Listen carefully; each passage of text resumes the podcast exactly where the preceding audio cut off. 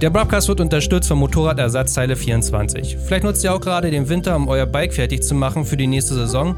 Und falls ihr noch ein paar Ersatzteile braucht, ein bisschen Zubehör oder einfach nur Werkzeug, das findet ihr alles bei Motorradersatzteile 24 in deren ihr Shop. Und wenn ich sage alles, dann meine ich auch alles. Ja. Und wenn ihr mir nicht glaubt, kein Problem, geht bei denen auf ihre Webseite und ihr könnt mit drei Klicks euer Bike angeben und könnt euch selber davon überzeugen, wie viele Teile es für euer Bike dort gibt. Das hat natürlich den Vorteil, ihr macht eine Bestellung, kriegt alles mit einem Paket ins Haus und müsst nicht irgendwie auf sechs Internetseiten gucken, wer hat jetzt gerade was und dann vier Wochen aufs letzte Paket zu warten und dann nicht pünktlich in die Saison zu starten. Und mit jeder Bestellung bei ME24 unterstützt ihr indirekt natürlich auch den Broadcast. Und jetzt viel Spaß mit der Folge.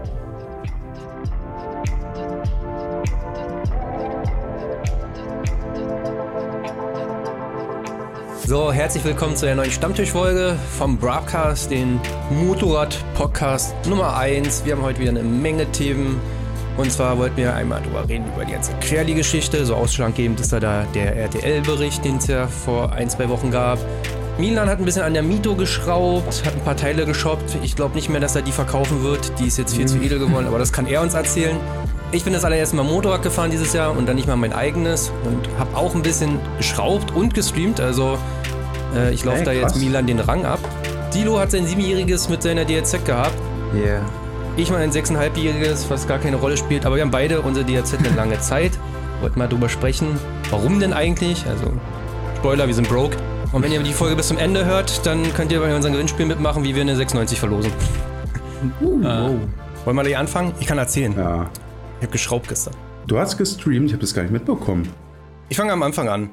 Ich, beziehungsweise Markus, The Serious One, also mein Kumpel, der auch äh, streamt vom Motorrad, der wollte schon immer mal so eine Supermoto haben. Da quatschen wir seit letztem Jahr drüber und ab und zu schickt er mir ein paar Sachen rum. Aber der hat halt gar keine Aktien in dem Thema. Für den ist das alles böhmische Dörfer und ich glaube, für die meisten ist es ja, wenn man damit anfängt, so was darf man kaufen, was darf man nicht kaufen. So, gibt ja Modelle, wo ich eher abraten würde.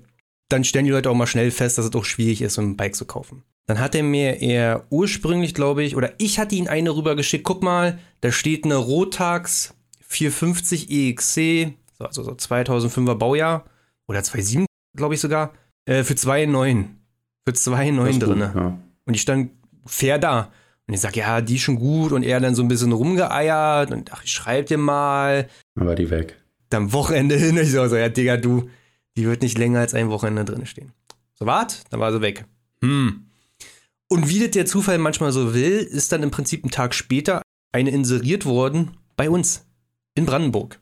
Und die, die sah gut aus. Also die hat 3,3 sollte die kosten, 240 Stunden, sehr gepflegt. Also für ihr Alter, das ist eine 2004er, auch eine 450. Und die Anzeige war aber wiederum schwierig. Also kennt ihr das, wenn ihr selber mal so nach Bikes sucht und dann diese Anzeigen liest und denkt euch schon so, hm, der Typ klingt nicht gerade sympathisch. Weil da stand halt schon hm. drin, was er so neu gemacht hat, aber so, bitte schreibt mir keine Nachrichten, ich will keine Brieffreunde ja. finden, ich will keine Teppiche eintauschen. Teilweise voll wenig Informationen, habe ich jetzt ja. auch wieder nach XCs geschaut und irgendwie nur ein Satz oder so, schreibt mich bitte nicht an, ich will sie doch nicht verkaufen, ja. so wirkt's irgendwie, ne? Ja, genau, genau so war das. So, also der Typ hat, hat, nur das Nötigste geschrieben mit drei Bildern und irgendwie alle davon auch von der linken Seite. super ist. ist auch mal geil, ja. Dann hat Markus ihn wirklich angeschrieben, hat er nicht geantwortet. Der hat dann schon Markus gesagt, so, vielleicht sollten wir da so ein bisschen hinterher sein, weil die ist dann, glaube ich, auch schnell weg. Und dann hat er gesagt, okay, dann rufe ich ihn an. Dann ist er nicht rangegangen. also glaubst echt, manche Leute haben keinen Bikes verkaufen. Irgendwann ist er rangegangen, hat er gesagt, okay, das Bike steht nicht in Neuenhagen, wie gedacht. Also Neuenhagen ist so richtig Stadtgrenze, mhm. steht in Werneuchen. Ja, drei Dörfer weiter. Dann hat er uns den Ort irgendwie geschickt per Google Maps. Dann war das kurz vor Bad Freienwalde, was dann schon fast polnischer Grenze ist. Ui, oh, okay. Wieder hingefahren. Markus und ich uns dort getroffen. So, und er so, ja, ich glaube, das ist das Haus. So, Tor war offen gewesen, guckt so, kein Name, keine Klingel. Was machen wir jetzt? Na, wir gehen auf den Hof und klopfen einfach, so läuft das auf dem Dorf. Mhm. So gehen halt auf den Hof, Montageständer steht da, Garagentor offen, kein Bike, keiner zu sehen. Und wir wollen schon so einen Hintergrund bra, bra. Nochmal richtig schön warm gefahren, damit die auf keinen Fall im Stand kalt scheiße klingt, ne? Oder die letzte Runde. Die letzte emotionale Runde. Ja. Das habe ich gemacht. genau. Und wir hören dann so bra, bra, bra, bam, bam, bam, bam. Also schon wie jemand fährt, der richtig Bock hat. Er kommt auf den Hof raufgerollt, die Karre hat einen Standgas von 4000 Umdrehungen, so klack aus. Kann ich euch helfen? Er so, wir sind wegen dem Bike da. Mhm. Komplett lost. die hat meine Frau reingestellt. Ich will die gar nicht verkaufen. nee, so war's nicht. Aber der Typ war auch erstmal richtig lost und dann so, Markus so, wir haben heute telefoniert, ich wollte vorbeikommen. Ach, ist das schon 15 Uhr? Nee, es ist 15.30 Uhr. Oh. okay. Ja, äh, das ist sie. Ich sag, ja, wunderbar, sieht gut aus, Standgas bei 4000, ist richtig so, oder? Er sagt, ja, Vergaser muss durchgereinigt werden. Und dann hat er uns auch erzählt, also dann wurde er auch sympathisch, muss man sagen. Also Telefon mhm. und Handy und alles war jetzt nicht so seins, aber dann wurde er sympathisch, hat erzählt, was er so gemacht hat. Also er hat die Karre im Prinzip sich vor gut zwei Jahren gekauft, hat die dann zu jemandem gegeben, der damals auch ein KTM, KTM-Werkstatt hatte, die dann auch irgendwann geschlossen wurde. Aber der Typ schraubt noch so für Bekannte. Der hat auch eine Menge gemacht. Also der hat die Simmeringe zur Wasserpumpe gemacht, der hat die Luftfilter gemacht, Kettenkilt wirklich das, was man halt so macht. An so einer Karre, wo man sagt, die will ich auch länger fahren. Und Kolben nicht, weil ich gehe davon aus, der sah einfach gut aus. So. Mhm. Ventile eingestellt, wie gesagt, aber halt Vergaser war ein Problem. Die lief halt mit 3000 Touren im Standgas, weil einfach der alte Sprit noch drin war von vor zwei Jahren. Naja, aber sonst stand es so gut da. Kein Rost, keine Macken, weil oft hast du ja bei den EXCs, dass gerade bei den Rahmen, wo deine Füße dran sind, im Prinzip der, dich ja. der Lack ja abschnubbelt. Oder von unten halt sowieso. Ja, und gerade noch bei diesem Bronzerahmen, ne? Also oh, das ist noch einer mit diesem bronzefarbenen Rahmen, das ist ja so ein Lack, nicht so eine Pulverbeschichtung. Gefühlt gab es doch gar keine Schütze damals, oder? Also richtig schade eigentlich. Da ist das ja immer runter eigentlich. Speichen, alle glänzen, keine gerostet, also guckst ja ganz schnell nach Rost und selbst, ich sag mal, wenn du 2014er EXCs dir anguckst, vorne mal diese Schrauben, die die Gabelholme halten. Immer verrostet, ja. Immer verrostet. Ja, bei dir nicht. So, das ist halt bei den KTM-Schrauben auch echt so eine Krankheit. Wenn dein Werkzeug nicht hundertprozentig passt oder, oder eigentlich generell, die schraubt die, wenn es geht, nie mit dem Torx, sondern immer mit, mit der Achter Nuss, weil sonst die drehen so ein bisschen kaputt und dann rosten die sofort. Und wenn du dann wirklich Werkzeug hast, was nicht so absolut Top-End ist und richtig teuer, dann dementsprechend auch super genau gefertigt ist, dann machst du die, drehst die alle kaputt und rostet dir das. Also auch bei der 500er war das damals so ich äh, leider auch anfangs mit ein bisschen günstigen Werkzeug hm. noch äh, dran geschraubt. Wie gesagt, hatte die gar nicht. Dann meinten wir so, ja, wie schaut's aus, Probefahrt und so. Also sie war auch angemeldet, sie hat auch TÜV gehabt. Äh, meinten, ja, okay, hinten bei mir gibt's ein Feld. Dann fahren wir mal hin und dann sind, ist er vorgefahren, hat auch ein paar Wheelies gezogen. Hm, oh Gott. Also es war in Ordnung. Was für Wheelies? So Power Wheelies. Ja, ja. Er ist halt aber in einem Ort so sehr untertourig gefahren, so ein gutes Stück so. Und dann mhm. hat er einmal ein Wheelie mit der Kupplung gemacht. Und dann kennt das eigentlich jeder von uns, dass die Karren dann mal rausbläuen. Also wenn sie bläuen, dann mhm. ja genau in so einer Situation. Hat die nicht gemacht. Ich so, okay, gut. Kein Öl, was da rauskam. Da bin ich die Probe gefahren auf dem Feld im Schneeregen. So, also hat schon so mhm. gleich geschneit. Und die Karre kannte nur so Dreiviertel Gas oder nix. Sie ist dann mit dem Zeitpunkt auch immer abgesoffen. Und ich da über die Felder gehämmert. So, oh, gut. Geht gut. Also für eine 450, so eine alte, hat die echt eine Menge Punch gehabt. Und dann war auch gar nicht so die Frage, also ob dies wird. Also Markus hat gesagt, ja, er fährt die nicht mal Probe. Echt? Nee, der wollte nicht. Ich weiß nicht warum. Ach, lustig. Er hat gesagt, er nimmt die dann und holt die ab. Papa Martin macht das schon. Ja. ja, gut, aber es ist ja auch so ein komisches Thema. Da kann ich gleich was erzählen. Letzten Endes, er hat gesagt, er kauft die dann, er holt sie am Wochenende ab und zahlt erstmal, wir haben 20 Euro angezahlt, damit er sie nicht weiterverkauft. Ein Zwanni. Ein Zwanni, ey. Der Marco so, ich hab 20 Euro, reicht das? Also, ja. Alter. ein Zwanni angezahlt, geil. Und Markus und ich sind Arbeitskollegen. Ähm, wir hatten uns auch ewig nicht mehr so gesehen und hatten viel mhm. gequatscht, halt über Arbeit und so. Und standen da auf dem Feld.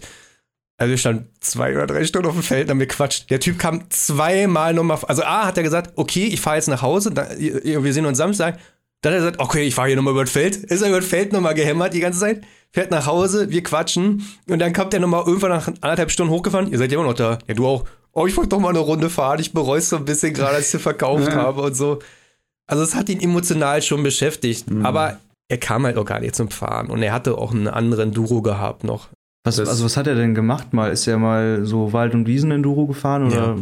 Okay. Denke ich auch. Ich muss gerade sagen, so dieses, das Bereuen, das zu verkaufen, ich hätte das also echt nicht gedacht, aber dieses Wochenende ist es bei der Miete auch so richtig gekommen. Also es ist wirklich vor, vor zwei Wochen, wenn einer gekommen wäre und gesagt hätte, ey, hier hast 800 Euro, hätte ich gesagt, ja komm, nimm mit den Haufen. Für 800 hätte ich es gekauft. so hätte ich gesagt, ja komm, ne, ey, ganz ehrlich, passt. Und jetzt auf einmal, Junge. ey, also das ist, ich, also am liebsten will ich die eigentlich gar nicht mehr verkaufen. So, das, Ich erzähle die Story zu, zu Ende mit der XC und dann kommen wir, glaube ich, auch zu dir.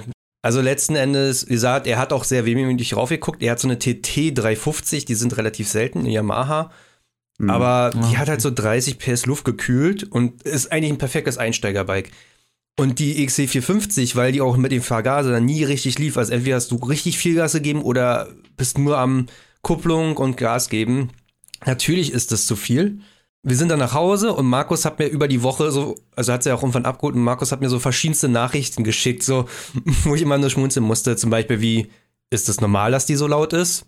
Ist es normal, dass die so ruppig sind? Irgendwie funktioniert gerade mein Licht wieder nicht an der Lampenmaske vorne.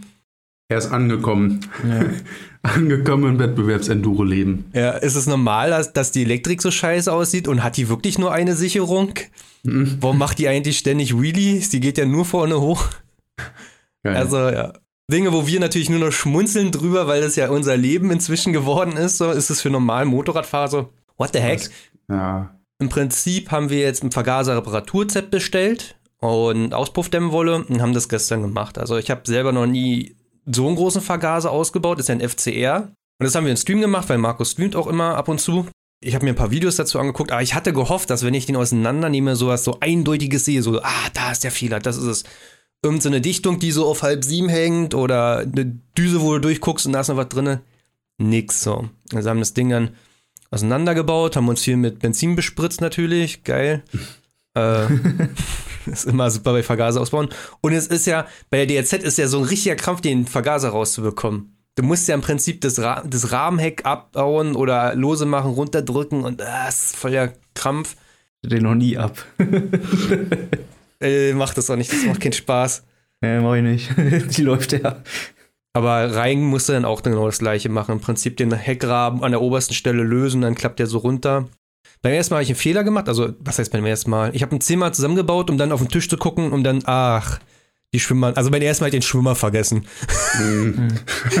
Geil. Ist auch gar nicht so, ist gar nicht so klein, das Teil, ne? echt. Aber beim ersten Mal habe ich den Schwimmer vergessen. Dann habe ich ihn reingemacht. Dann habe ich dann irgendwann nochmal eine Schraube vergessen und dann habe ich nochmal nicht. Also gesagt, Hm, Das wollte ich nämlich gerade fragen. Hast du dich durch den, meinst du, das wäre dir ohne Stream auch passiert? mm -mm. Krass, ne? So dieses, wie man, selbst wenn du denkst, du konzentrierst dich auf Schrauben und bist gerade nur nebenbei, dass man mal irgendwie was erzählt oder so, das sind schon so 20 Prozent, die es immer ablenkt. Also du bist nie Ja, 100 glaub ich. Prozent dabei und dann passieren genau solche Sachen. Und auch, also wenn ich einen Motor zusammenbaue, also bisher, ich glaube, fast jeden Motor, den ich im Stream zusammengebaut habe, habe ich auch nochmal auseinandergenommen. Weil ich, also, das sind so dumme Fehler nachher, aber da bist du eine Sekunde nicht dabei und hast irgendwo eine Dichtung vergessen oder so, ne? Oder wenn du richtig dabei bist, dann bist du dann auch nicht für den Stream da letzten Endes. Ja. Ja, so ein Zwiespalt, ne? Es kommt auf die Sachen an, die du machst halt. Wenn du so alltägliche Dinge machst, die wir oft machen, ja, Motor, Vergaser, da sollte es schon da sein. Aber wenn du halt einfach Plastiksatz wechselst, Reifensatz oder so, da kannst du ja mit einem halben Höhen dabei sein. Das geht ja eigentlich. Also ist nicht, nicht, dass ich es jetzt anhöre, als würde das keinen Spaß machen, dabei zu streamen. Das ist Nee. trotzdem total cool. Ne? Das bockt voll, dass du irgendwie in der Werkstatt dich trotzdem die ganze Zeit mit Leuten unterhältst und nicht so alleine da irgendwie in deinem Schuppen rum, rumfummelst. Hm, Das macht schon Bock, aber es ist auf jeden Fall so, dass es ablenkt. definitiv. Genau, und so haben wir dann im Prinzip irgendwann den Vergaser reingebaut, Benzin dann aufgemacht und irgendwann so, hm, stinkt so nach Benzin und was plätschert hier so. Das ist direkt aus dem Überlauf rausgeschossen. Ja. Okay, Vergaser wir raus. Und dann habe ich also nur rausgenommen, im Prinzip unten die Schwimmerkammer aufgemacht und dann ist ja so diese Schwimmernadel, die eingehangen Ja. wird, die hängt ja mit so einer Feder an so einem Plättchen dran, so. Mhm, ja. Und bei mir war die einfach nur quer, also hat sie ein bisschen verhakt. Reingemacht, angemacht, Karre lief. Das hatte ich mal, als ich Enduro gefahren bin. Ich bin hin zu diesem Gelände, wollte gerade losfahren, bin hingefahren auf Achse, ne? Das war das Strangeste daran. Mach einen Benzinhahn auf, blub, auch alles unten durchgelaufen. Aber genau Ich das gleiche. Da habe ich dann noch im, im Dreck auch die Ich hatte das auch mal beim Endurofahren, Ja. wir waren richtig weit weg Ja. und dann kam immer so viel raus. Ich habe dann, das war zu der Zeit, da hatte ich dann immer einen Kanister hinten im Rucksack und dann auch gar keine gute Kombination mit einem 5 Liter Kanister über Bäume zu springen, wenn man keine Enduro-Erfahrung hat und der ein, genau der Rucksack, Der, also der wird ja nicht nicht- explodieren. aber nein, nein, der Rucksack war halt nicht fest. Der Rucksack war halt auf dieses mega locker über den Arsch Oh. und dann hat der mich halt überholt mal. Oh. Da war die, Dilo fährt so über den, über den Baumstamm, fällt das und fällt hin und dann. Das gibt's. Alles explodiert, so wie bei Es Alarm für wurde sogar Cobra. gefilmt tatsächlich, ist echt lustig, also lustige Szene. Ja, das wollen wir dann sehen jetzt, ne?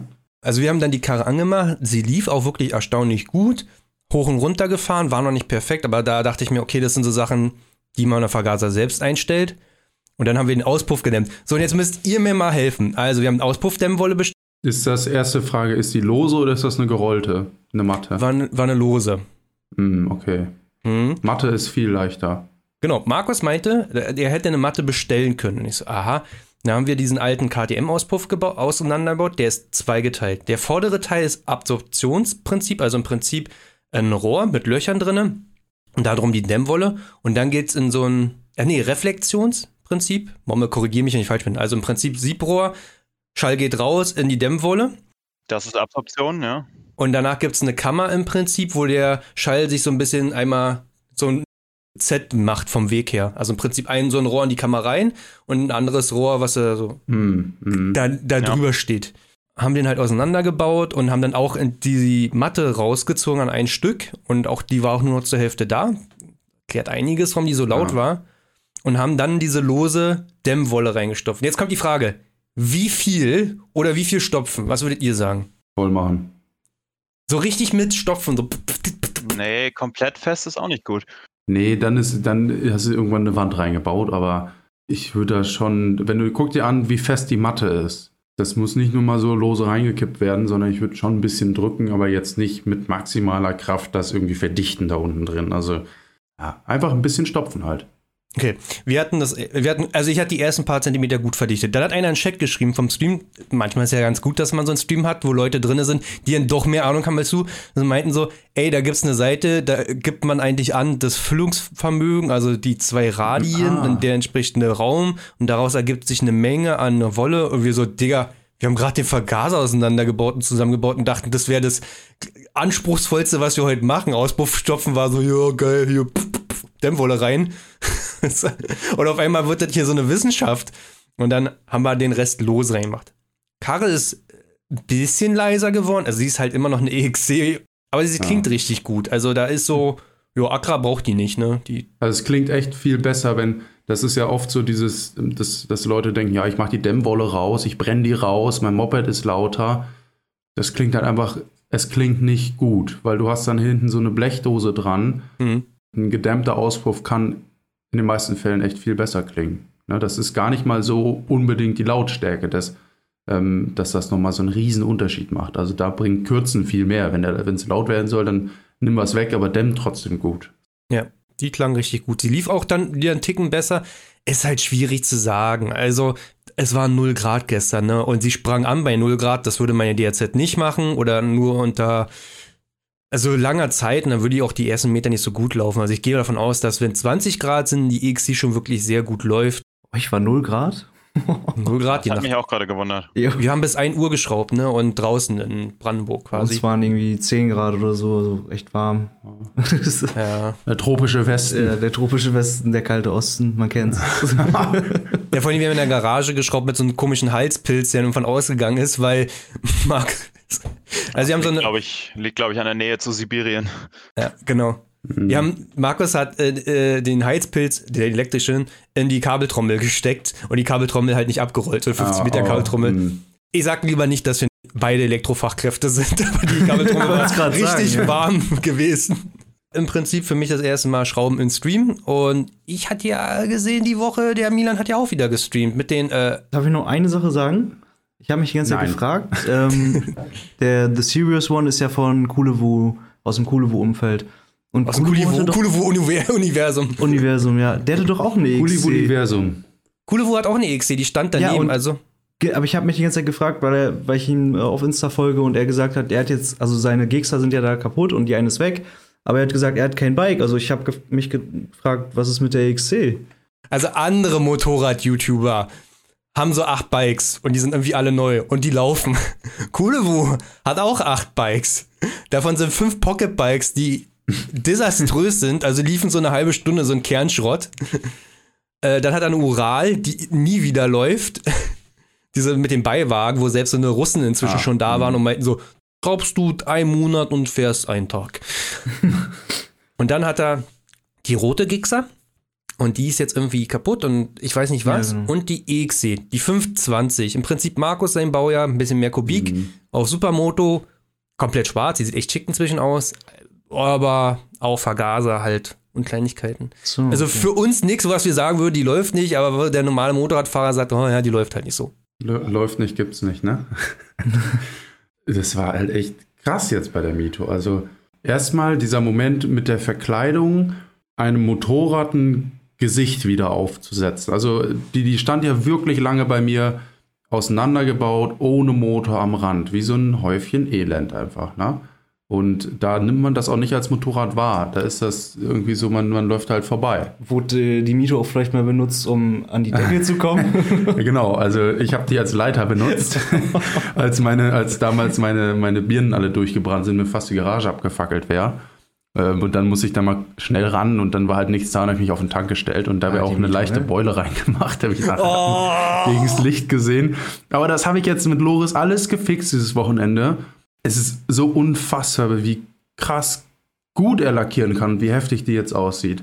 Also es ist wirklich, ich meine, Lackieren ist so ungefähr wie Malen. Jeder, jeder denkt so, ja gut, Lackieren, klar, das kann ein Lackierer besser, aber mit der, mit der Sprühdose oder so geht das schon, ne? Ich habe mich ja schon gefragt, also ich habe ja den Stream gesehen und auch Danny Mito hat ein Gesicht bekommen, aber ich habe auch ein bekanntes Gesicht in den Stream gesehen. Ach so, Äh, dieser ja, das, Blackout. das war noch davor. Genau, und dann habt ihr da irgendwelche Teile rangebaut und ich dachte mir, hä, wo kommen die denn her? Du meintest doch, die verkaufst du, Krümmer machst du nicht, ich Mhm. fahr die nicht offen auf immer hier Aero-Krümmer und alles. Und da hab ich mir gedacht mir so, never verkauft er die. Die ist ja jetzt schon viel zu gut. Ne, das, das war echt äh, eine eine coole Nummer von Sören, muss man sagen. Der hatte ja die Ebay-Kooperation da und da ging es nun mal um Schrauben. Und ähm, da Sören selber nicht so viel schraubt, hat er dann halt gefragt, ob ich noch irgendein Projekt habe und da ähm, Bock drauf habe. Ne? Und dementsprechend ähm, konnte ich dann mal bei eBay durchschauen, was es so gibt und was denn geil wäre dafür. Was man in einem Video gut zeigen kann. Das war schon cool. Und dann haben wir ja da zusammen gestreamt und ich muss auch sagen, dass Sören viel nützlicher war, als ich es gedacht hätte. so doof, wie sich das anhört, aber man hat ja dieses Bild, dass ja, er da einfach, einfach nicht so der Schraubertyp ist. So, das ist ja auch vollkommen okay, aber das, das ging echt gut und ich hatte auch überhaupt kein schlechtes Gewissen, wenn ich irgendwie sage, so, yo, ich ähm, muss jetzt mal kurz äh, weg oder so, kannst du eben die, die Scheibe irgendwie vorne äh, reinbohren und so in die GFK-Verkleidung. Das war überhaupt kein Problem. Das hat er einfach richtig sauber alles gemacht und ähm, auch sonst. Das, also es war cool, es hat richtig gebockt, da zusammen einfach zu schrauben. Ich glaube, den hängt einfach sein Ruf auch ein bisschen hinterher, von der inzwischen Jahre alt ist. Dass er halt nicht so technisiert ist, was natürlich nicht mehr stimmt. Und inzwischen kann, kannst du bei jedem Scheiß die Kommentarspalte gucken, das ist ja ein Sport geworden, bei denen in der Kommentarspalte ihn auf seine Fehler hinzuweisen. Ja, die suchen halt alle danach, ne? Noch mehr das Bild Ja. vermittelt, so dass ihr, dass du ja nicht weißt, was du da machst, oder dass er nicht wisse, was er da macht. Ja, ist natürlich. Ich habe mir auch gestern Abend, ich habe mir das Video nochmal angeschaut ähm, und habe dann auch ein bisschen, klar, man schaut dann schon mal so durch die Kommentare und ähm, fand es erstmal, es war nicht viel dagegen, war klar, so ein paar Leute gibt es immer, die dann irgendein, die dann ja, da muss man sich mit Zweitakter auskennen oder so und wo ich mir so denke, so, komm, Junge, mach's selber besser, aber halt einfach den Rand. So, ne, das ist einfach irgendwie gerade sau unangebracht, ne?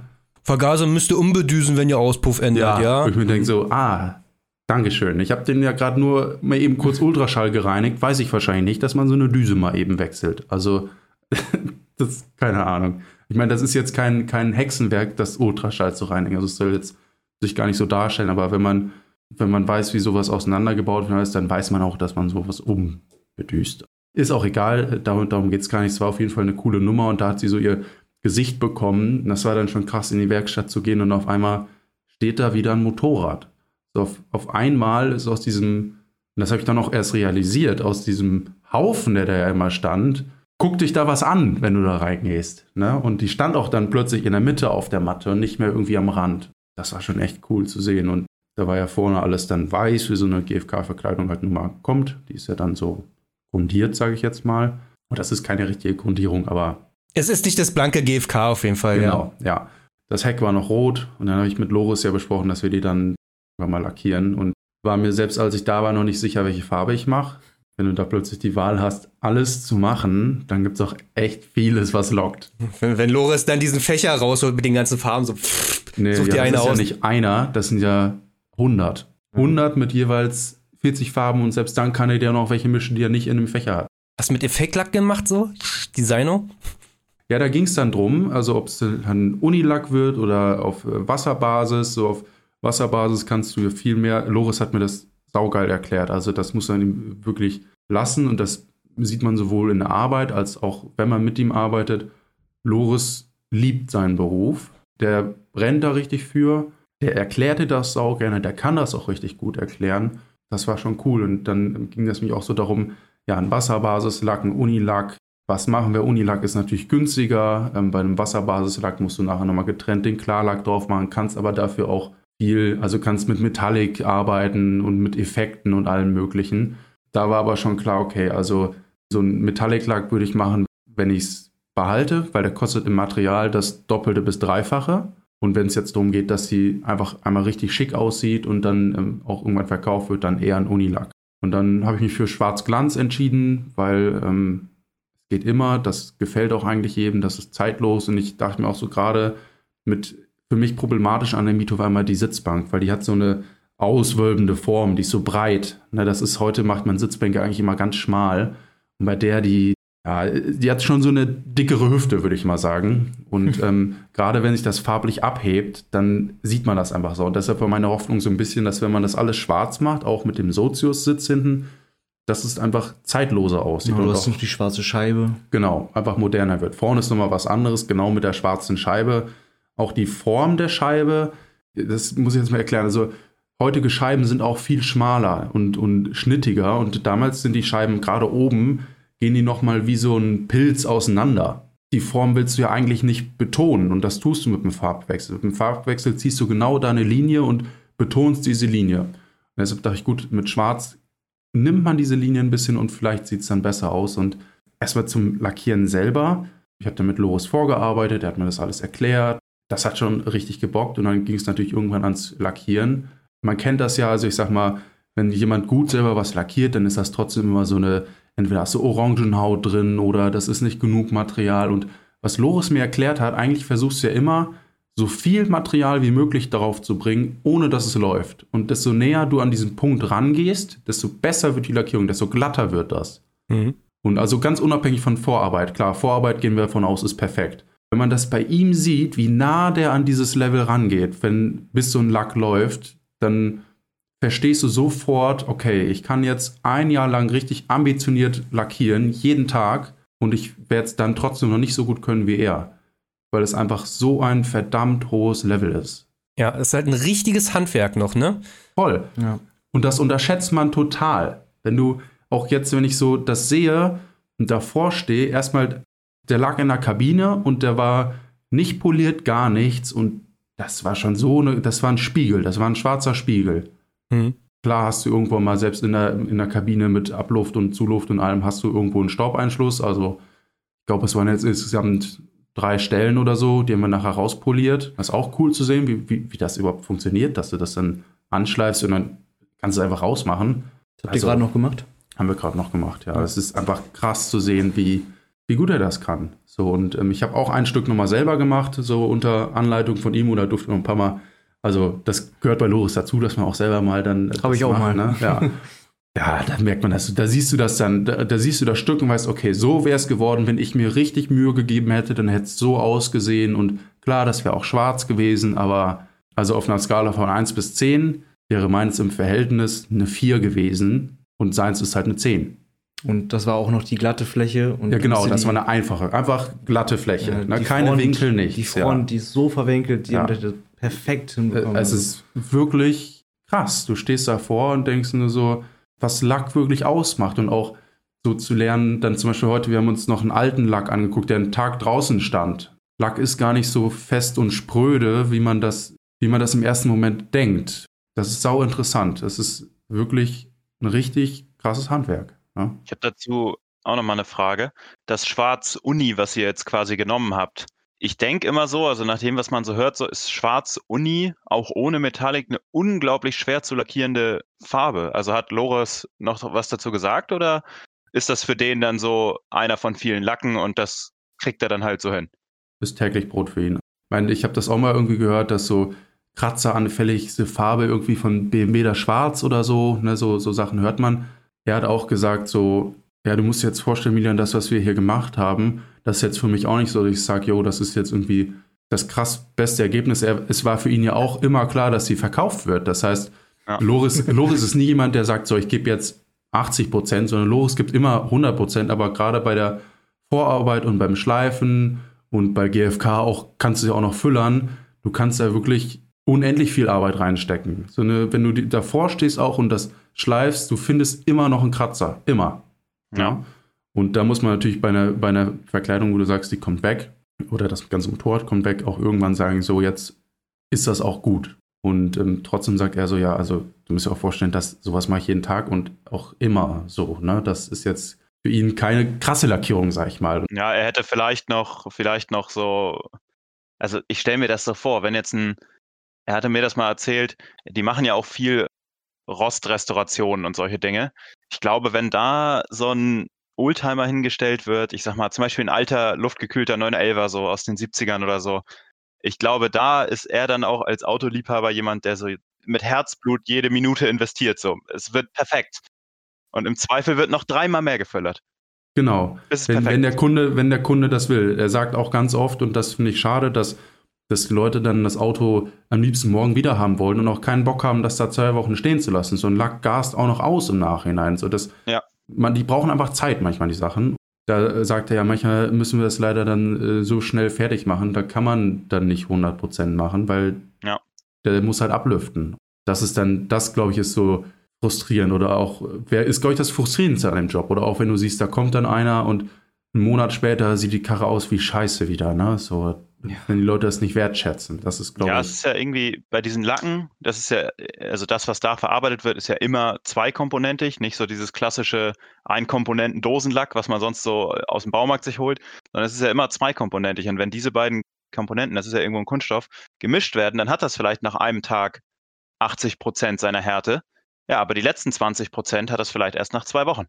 Und ja, wenn man darauf nicht wartet, dann ich werde mein Moped jetzt auch zwei Wochen stehen lassen. Und einfach zwei Wochen auch, ich habe die Schrauben auch noch nicht fest angezogen oder so. Einfach, ich habe die gerade nur dran, damit die Verkleidung transportsicher ist eigentlich. Ne, weil wenn ich die jetzt anfange ins Auto zu legen und abzudecken, dann äh, nachher fährt dir einer äh, Scheiße davor und du musst stark bremsen und dann ist einfach der ganze Tag Arbeit weg. Ne? Mhm. Und ähm, Deswegen, ich hätte die heute am liebsten auch nur mit Samthandschuhen angefasst. Und auf einmal ist diese Miete auf so ein ganz komisches, anderes Level gekommen. Das ist wirklich so. das hatten wir gestern einfach alle. Boah, die, die, war lackiert, echt? die Teile lagen da und dann, ich Milan, du willst die nicht verkaufen. Das, Jeder so, Loris, so, was willst du haben? Ja. Wir wollten die alle selbst haben. So. Es, ist, es ist wirklich, ich stehe heute davor und sag, ja, eigentlich muss ich jetzt aber auch noch hier das und das auch noch machen. So auf einmal ist es ein Projekt geworden. Auf einmal stehst du davor und willst weitermachen und sagst, ja, das kann ich jetzt mal nicht so lassen. Ah, man will dann auch den perfekten Lack irgendwie würdigen, so ein bisschen, ne? Das ist ja auch irgendwie schade. Das wirft auch auf einmal andere Sachen auf. Auf einmal siehst du, oh, ich muss dir das Leder vom Sitz nochmal ähm, noch pflegen und so, ne? Ich glaube, es gibt ja immer so eine Grenze von, man, man macht was an so einem Motorrad, um es zu verkaufen und dann gibt es dann halt irgendwo sozusagen, irgendwo hört es ja auf, dann ist das Investment zu groß, dass du es im Kaufpreis reinholst. Aber ich glaube, ab irgendeinem Punkt bist du dann wieder in, in diesen Liebhaberbereich. Ja, und der Zug ist jetzt abgefahren. Also. Nee, ich glaube, wenn du jetzt in den Liebhaberbereich bist, wenn du halt, ich sag mal, jemand wie mich, der 32 ist, vor 16 Jahren war das das mm. Ding gewesen, das Motorrad, die mm. Mito. Und wenn du sagst, naja, äh, jetzt hätte ich ganz gern sowas und das Geld ist jetzt nicht so, spielt jetzt nicht so eine Rolle, ob ich drei oder vier ausgebe für die 125, also pfft, Weißt du, wenn es jemand ist, der so ein selbstständiger Unternehmer ist, dann kannst du sagen, ey, da habe ich alles neu gemacht. Guck die alles an, ist alles. Und dann sagt er auch, geil, ja, nimm mal. Das glaube ich schon, dass du Geld dafür bekommst auch. Oh, ja, aber jetzt ist halt so einfach dieses, dieser, der Zug abgefahren, es ist jetzt wirklich ein Projekt. Und ich denke auf einmal, ich habe mir ja vorher so rot eloxierte Schrauben geholt von Ebay und jetzt auf einmal denke ich so, ich würde eigentlich gerne Titanschrauben überall reinmachen. so, ne? Und Jetzt eskaliert das schon wieder. Also ich finde, was, was ihr noch gut stehen würde, wäre goldene Felgen. ja, auf jeden Fall. Haben wir auch vor.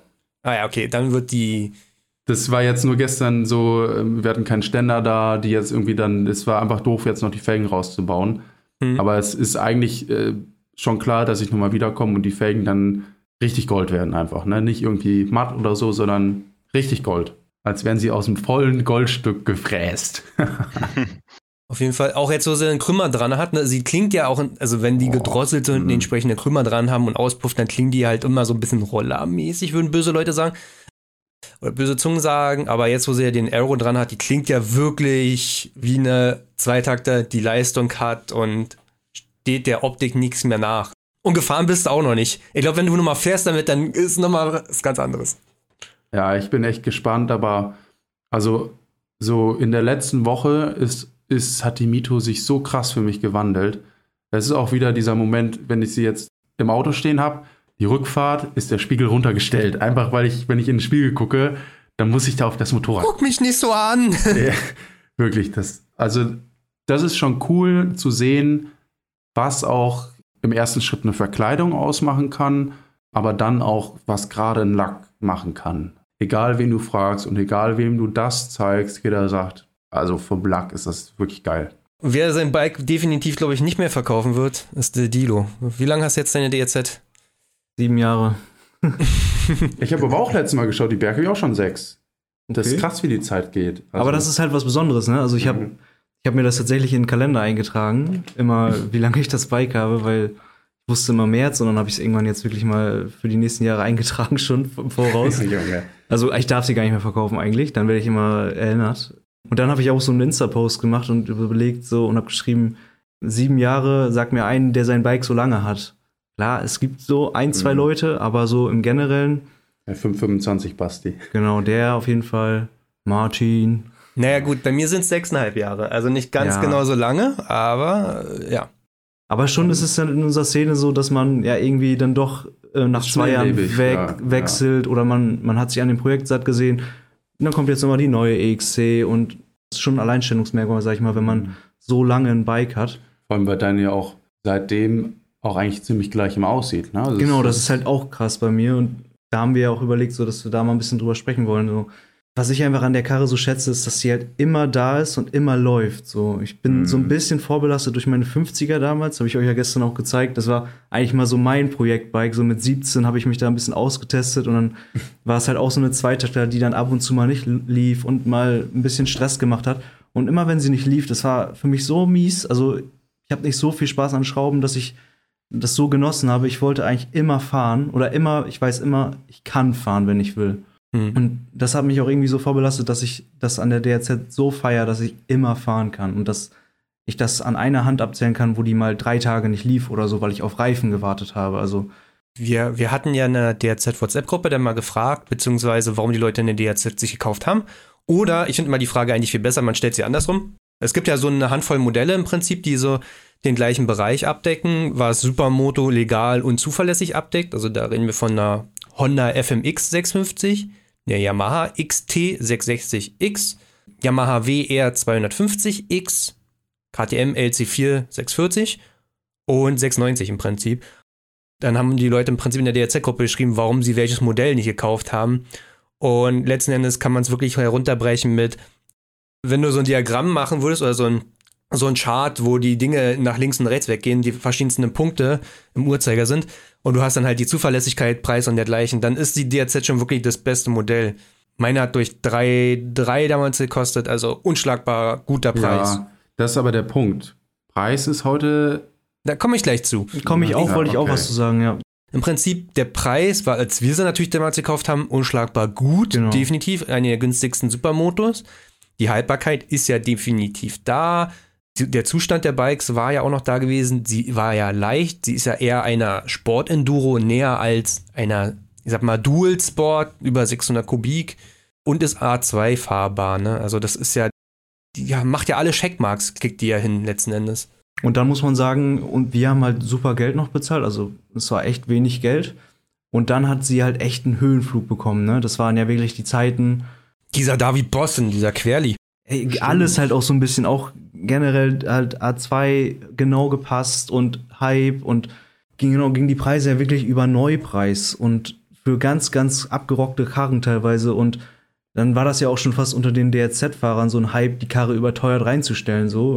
Ja, das, das war so ein Ding. Also es gab so einen Zeitraum, wo die im Prinzip, wenn du die, die Preisentwicklung so siehst, so, so der Schnitt von der DRZ war so, sagen wir 3,5. 2013 war 3, dann war 3,5 und dann geht's halt so mhm. hoch.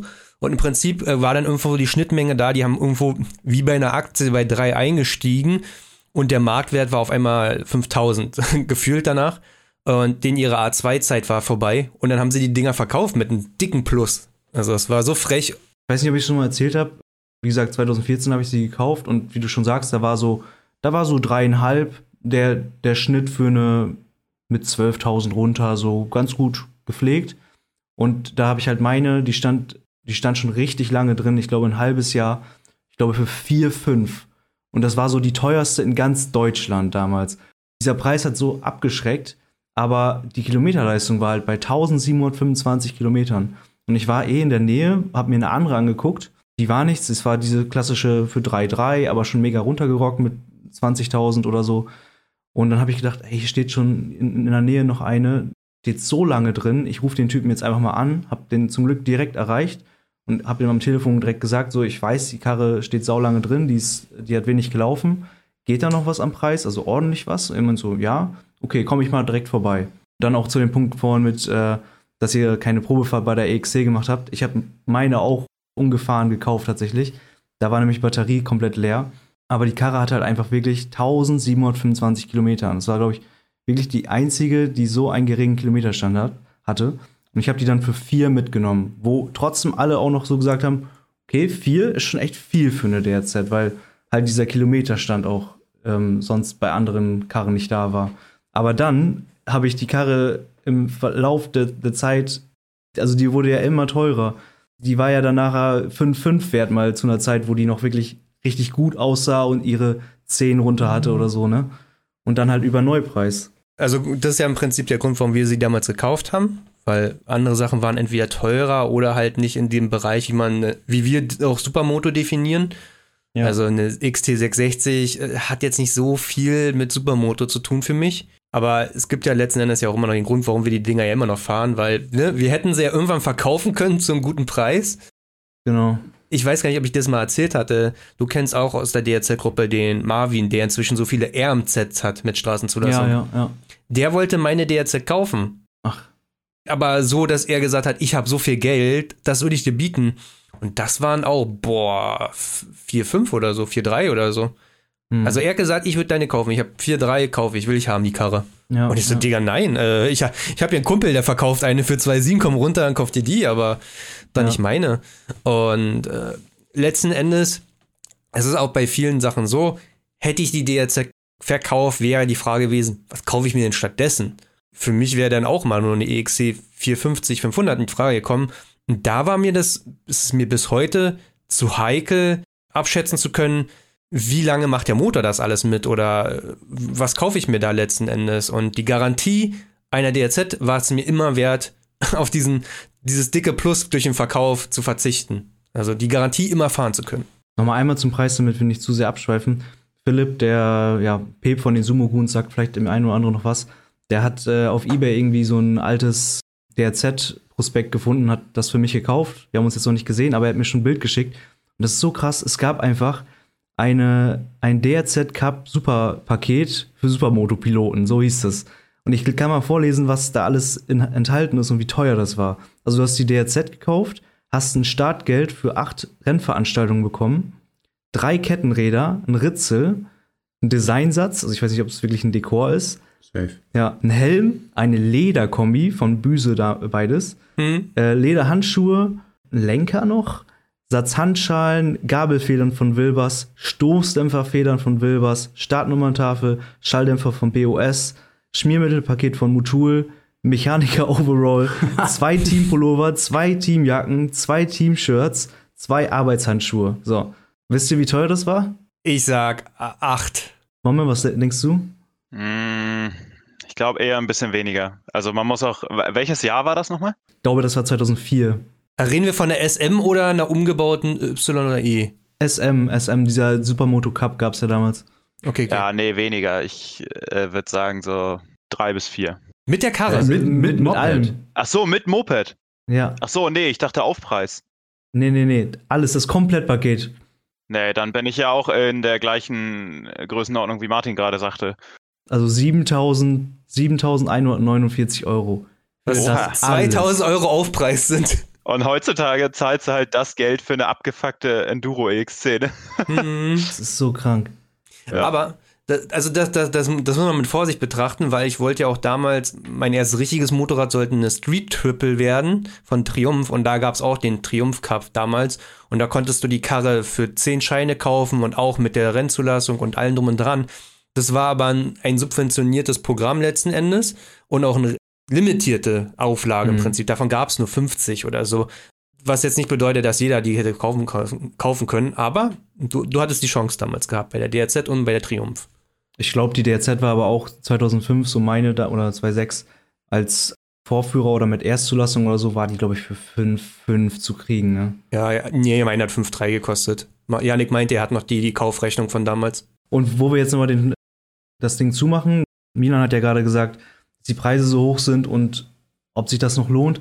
Jetzt gerade flachen die Preise ja sogar ein bisschen ab. Und Ja. ich sage jetzt aus meiner Erfahrung, das habe ich auch schon zu Leuten gesagt, die jetzt sich eine Su- Sumo kaufen wollen, wenn da eine für 4.000 bis 5.000 steht, die nicht komplett runtergerockt ist, mir wäre es mir wär's trotzdem wert. So 4,5 ist, also wenn, wenn sie gut dasteht, dann mal 15.000 4 bis Kilometer 5K. Ja. von Erwachsenen, ja, no, 4, 5 kaufen. Würde ich auch nochmal machen. Also wenn sie mir jetzt meine vom Hof klauen und die Versicherung guckt nach und sagt, boah, die sind ja teurer auf dem Gebrauchmarkt, na gut, dann kriegen sie halt das Geld. Ich habe kein Problem, 4, 5 nochmal zu bezahlen. Und ich würde Ja. auch nochmal eine DRZ mir kaufen. Also äh, inzwischen, klar, könnte ich auch eine Viertakt äh, EXC mir kaufen, aber und das muss man ja auch mal so sagen, weil das ja alles so ein bisschen schnelllebig geworden ist in unserer Szene und auch dieses Thema Projekte ja immer größer wird bei uns, ne, Euda oder SIP oder so, gefühlt jedes Ja. Jahr sich ein neues Bike zusammenschrauben, ist es, glaube ich, auch eine Menge wert zu sagen, man hat dieses Motorrad nach den sechs, sieben Jahren immer noch und es ist ja auch immer noch für die Szene vorhanden. Ich sag mal, so Bikes Mhm. wie David Boss, seine DRZ, die sind weg. Ja, oder die 350, die sind einfach weg, die sind nicht mehr greifbar und ich finde das schade, weil da steckt ja auch Geschichte hinter. Es definiert ja irgendwo, Was meintest du gerade, die DRZ von David Bost ist weg? ja, oder? Die ist irgendwo hier bei uns im Norden wieder aufgetaucht, in Lübeck oder so. Irgendwer hat die. Okay. Aber Muss ich sie, nochmal nachfragen. Das war ganz interessant. Ich glaube, die lief auch noch und so. ja, glaube ich auch.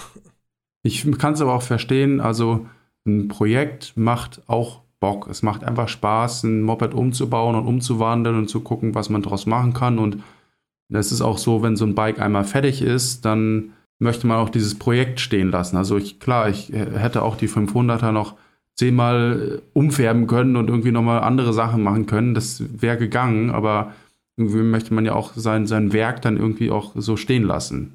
Ich habe da auch, auch auf der Fahrt nach hierhin sogar noch drüber nachgedacht, gerade zum Beispiel wie bei der Huserberg. Natürlich ist es geil, das Ding zu haben und es ist cool, die umzubauen. Und vielleicht ändert es jetzt auch nochmal viel, wenn ich auch wirklich wieder mit der fahren kann. Aber trotzdem war so das, was wirklich momentan am meisten Spaß gemacht hat, das zu bauen und das, sich das zu überlegen und auch jetzt so wie, wie bei der Mito halt, diesen Moment zu haben, wo du denkst, das ist geil und ich, du siehst auf einmal weitere Baustellen und mö- möchtest das schrauben und so. Das macht schon auch viel aus und ich kann es absolut nachvollziehen, wenn man sagt, okay, das Projekt ist jetzt an diesem Punkt fertig, äh, in Anführungszeichen. Ich habe jetzt Lust auf ein neues Projekt. Manchmal muss man sich von so Sachen auch trennen. Also ich äh, kann jetzt auch nicht mir Motorrad vier oder fünf hinstellen und dann kommt irgendwann sechs oder weißt du, Nee. na, du musst das ja auch rotieren dann. Für das, was geht, kommt auch dann was Neues, Cooles wieder. Aber ich, also ein Projekt ist ein Projekt, aber meine Karre, Mhm. Dilo-Karre, Ja. Boss seine, Querdy seine, das waren nie Projekte gewesen. Das waren ja immer die Bikes, die zum Fahren gemacht waren oder halt zum Content ja auch irgendwo erstellen. Ich weiß nicht, so ein Projekt war meine ja noch nie. Meine wurde nur gefahren, da, wurden, da wurde nichts dran gemacht. Und ich will die auch schon seit Jahren mal ein bisschen schick machen. Ein paar technische Sachen und optisch ein bisschen aufhübschen. Aber das mache ich jetzt wirklich erst, wenn ich irgendwie ein zweites Bike habe, mit dem ich fahren kann, weil also ich könnte es nicht sehen, dass sie länger steht. So. Hm. Wenn dann, also es wird ja auch noch mal irgendwas dazukommen. Ich werde ja nicht noch in fünf Jahren, also werde ich die DRZ haben, aber dann wird mal eine andere Sumo da sein. Und da werde ich dann auch, so wie äh, Milan das sagt, rotieren. Da, daran werde ich wahrscheinlich Mhm. nicht so festhalten. So, meine EXC, meine XC 125, die ist auch gegangen. Ja, ich So. glaube, es ist mehr so ein erstes Moped. Genau. Bei mir ist so wirklich dieses erstes Moped. Stellt euch vor, ihr seid 50 und ihr habt noch euer erstes richtiges Motorrad irgendwo stehen und fahrt damit. Und das ist mein Traum. Das ist Deswegen aber auch ein bleiben bisschen auch. romantisiert, muss man schon Fall. sagen, weil äh, du weißt gar nicht, was kommt, du kannst es nie abschätzen, aber klar, jeder hat eigentlich so die Vorstellung, sein erstes Moped möchte, wenn es geht, nicht hergeben. Ne? Aber Ja. ich muss auch sagen, so die 500er wegzugeben, war auch im Nachhinein die beste Entscheidung, weil ich bin das Bike zwei Jahre gefahren und es hat übel gebockt. Ich hatte da nie große Probleme mit, bis auf einmal dieses kleine An Anlasserproblemchen da. Und das war einfach auch sie dann, ich habe die einfach richtig gut in Erinnerung. So egal, ähm, also wenn ich an das Bike denke, dann habe ich nur positive Erinnerungen. Und das ist auch sau viel wert. Sau viel- viel wert, ja. Momme, wie war es bei dir? Bei dir war es ja sozusagen so eine WR 450, ne, letzten Endes, auf der du ja viel gelernt hast und so die erste Ja. Zeit verbracht hast. Traust du dir so ein Ja. bisschen hinterher oder war es eigentlich, musste das passieren? mm, ja, also das Ding ist, mit der WR war es halt so. Ich wollte um jeden Preis eine WR, also allgemein eine, ein Big Bike so haben, ein sportliches. Also was sportlicheres als eine DRZ. No Mhm. front jetzt so, aber EXC oder WR oder sowas sollte das schon sein. Aber ich habe halt meine KMX, was damals ein super Preis war, für 1400 Euro verkauft. Und dann hatte ich noch irgendwie 200, 300 Euro gespart und das war alles, was ich hatte. Und dafür eine 450 kaufen. Ja, kann man sich den Zustand vorstellen und äh, der war noch schlechter. Also Ach, du hast sie wirklich für das Geld Ja. gekauft? für 1600 Euro habe ich meine WR 450 damals gekauft. Und das Crazy. Ding war wirklich auch nicht kein Cent mehr wert. Also die Gabel war fest vorne, da war kein Tropfen Öl mehr drin, die war bombenfest in den Lagern. Stabil. Nockenwellen waren eingelaufen, der Motor hatte ungefähr 1000 Stunden runter. Ähm, ich habe später in der Hochschule mit einem 3D-Messgerät auf Tausendstel den Kolben und Zylinder vermessen lassen, als ich den Motor das erste Mal auseinander hatte. Ja, Diagnose war komplett, komplett verschlissen. Aber ich hatte halt keine Kohle. Ich habe es trotzdem wieder zusammengebaut. also ich habe echt äh, die zweieinhalb Jahre oder so, die ich diese WR hatte, ist jeder Cent, den ich irgendwie zusammenkratzen konnte, ist da reingeflossen. Und das war schon, einerseits war das Ding am Ende echt cool. Der Motor war komplett top. Also alles war neu, Pleuel, Kolben, Zylinder, Zylinderkopf war komplett überholt, neue Ventile, was mega teuer war. Also das Ding hat fünf Titanventile, von denen neu jedes ungefähr 80 Euro kostet und da gibt's kaum Austauschmöglichkeiten und so. Andere Nockenwellen, das Ding war richtig äh, gut nachher, aber es ist halt auch alles reingeflossen und es gab immer noch Baustellen so. Also als ich das Ding gekauft habe, war nichts gut und später war so 80 Prozent gut und der Rest kam immer noch mal wieder und von daher bin ich da sehr mit gemischten Gefühlen im Nachhinein. Also es war gut, die zu verkaufen. Ich habe da einen guten Preis für bekommen und konnte dann mit dem, was ich sonst noch gespart hatte, äh, nebenbei halt auf die 501 wechseln. Und das war dann der Moment, wo ich es genauso hatte wie Milan. Man kauft ein Bike, in Mhm. meinem Fall fast neu, in seinem Fall neu. Und dann kann man einfach fahren. Und man macht seine Ja. Wartung, schraubt, wenn man Bock drauf hat, weil man sich zum Beispiel irgendein cooles Teil kauft oder weil man mal irgendwas putzen will oder so. Man schraubt, weil man Bock hat und nicht, weil man es muss. Und das war der große Change halt von meiner WR zu meiner ersten Husqvarna, beziehungsweise später dann ja KTM. Von daher war es die richtige Entscheidung. Aber jetzt im Nachhinein, wo Max HWK von uns halt auch wieder so eine 5-Ventil Yamaha hat, traue ich dem Ganzen schon sehr hinterher. Wenn ich den Sound so höre und damit mal eine Runde fahre, das oh, ist schon, ich hätte schon gerne wieder so ein Ding. Wie würdest du eigentlich sagen, unterscheiden sich die WR 450, sagen wir, auch so 2005er bis 7er Baujahr zu den Rotax EXCs? Also letztendlich, die technischen Dinge sind eigentlich kein Grund, das eine von beidem zu kaufen. Es ist reine Geschmackssache. Die sind schon sehr nah beieinander. Die KTM hat einen Vorteil auf jeden Fall für unser eins, die so ein bisschen so Straße fahren und dann mal irgendwie ein bisschen Spot und so. Die EXC hat ein Sechsganggetriebe mit einem sehr kurzen ersten Gang und einem sehr langen sechsten Gang. Und die WR hat eben Fünfganggetriebe und kriegt diese extreme Spreizung nicht ganz hin. Aber davon abgesehen, leistungstechnisch und so weiter, nehmen die sich nichts. Ja, bei der WR gibt es ein paar mehr Möglichkeiten, die offen oder relativ offen einzutragen. Ich glaube, irgendwas über 40 PS ist da möglich. Das kommt dann der echten Leistung wahrscheinlich sehr, sehr nah. Also ich würde sagen, WR ist bessere Preis-Leistung, bisschen der Underdog und vielleicht sogar für Straße heutzutage eine sehr coole Alternative, auch die ich, auf die ich auch ab und zu mal einen Blick werfe. Auch schon immer unterm Radar gewesen, ne? Ja, genau, ja. Die sind auch teurer geworden, aber ich gucke ab und zu. Und die Preisentwicklung hat definitiv nicht mitgezogen mit den ganzen EXCs und so. Also von daher WR 450 oder sogar die älteren, wenn man dann eine unverbastelte kriegt, WR 400, WR 426, ist alles, sind, sind sehr coole Alternativen, solange sie nicht verbastelt sind, weil dann hat man verloren. Dann wird immer wieder was Neues kaputt gehen. Aber das gilt ja auch für andere Motorräder aus den Baujahren. Kann ich eine kleine Anekdote mal erzählen? Früher wurde ja Motocross-Bereich. Anekdote? nee, ein bisschen Zeitinfo. Also früher wurde ja im Motocross-Bereich 125er Zweitakt, 250er Zweitakt, 500er Zweitakt gefahren. Äh, Anfang der 90er oder Ende der 90er hat man diese 500er rausgenommen, weil die einfach zu brutal waren. Und dann kamen so langsam die Viertakter im Hobbybereich an. Und dann hat Yamaha gesagt, okay, wir wollen jetzt ein Modell bauen, was mit den 250er Zweitakter mithalten kann. Und das war die WR oder YZ 400. Mhm. Und der Motor, also die Karre, die musst du dir mal angucken, da kann ich mal raussuchen. Das war ein komplettes Prototypen-Bike. Also eine Motocross-Prototyp-Bike. Der Motor sieht komplett funky aus, ist alles gefräst aus dem vollen Titan. Ich habe mal gelesen, dass ein Modell zu produzieren 100.000 US-Dollar damals gekostet hat. Aber sie haben es geschafft, mit der äh, Y426 oder 400 im Prinzip die Weltmeisterschaft zu gewinnen gegen die Zweitakter, weil die mussten ja diese Leistung generieren wie ein Zweitakter. Ohne dabei zu schwer zu werden, ne? Ja. Genau. Muss man dazu sagen. Also die Viertakter sind ja nochmal extrem leichter geworden die letzten zehn Jahre. Aber um die Jahrtausendwende rum war das extrem schwierig, da vom Leistungsgewicht auch nur annähernd ranzukommen an die Zweitakter. Und das hat Yamaha geschafft. Und man muss auch dazu sagen, die WR 400, die damals kam, mit diesem Fünfventil, äh, mit den fünf Titanventilen und vom Grundaufbau, der Motor ist im Prinzip bis 2014 oder 15 sehr, sehr gleich geblieben. Am Ende haben die noch eine Einspritzung draufgesteckt, einen Aluminiumrahmen drumherum.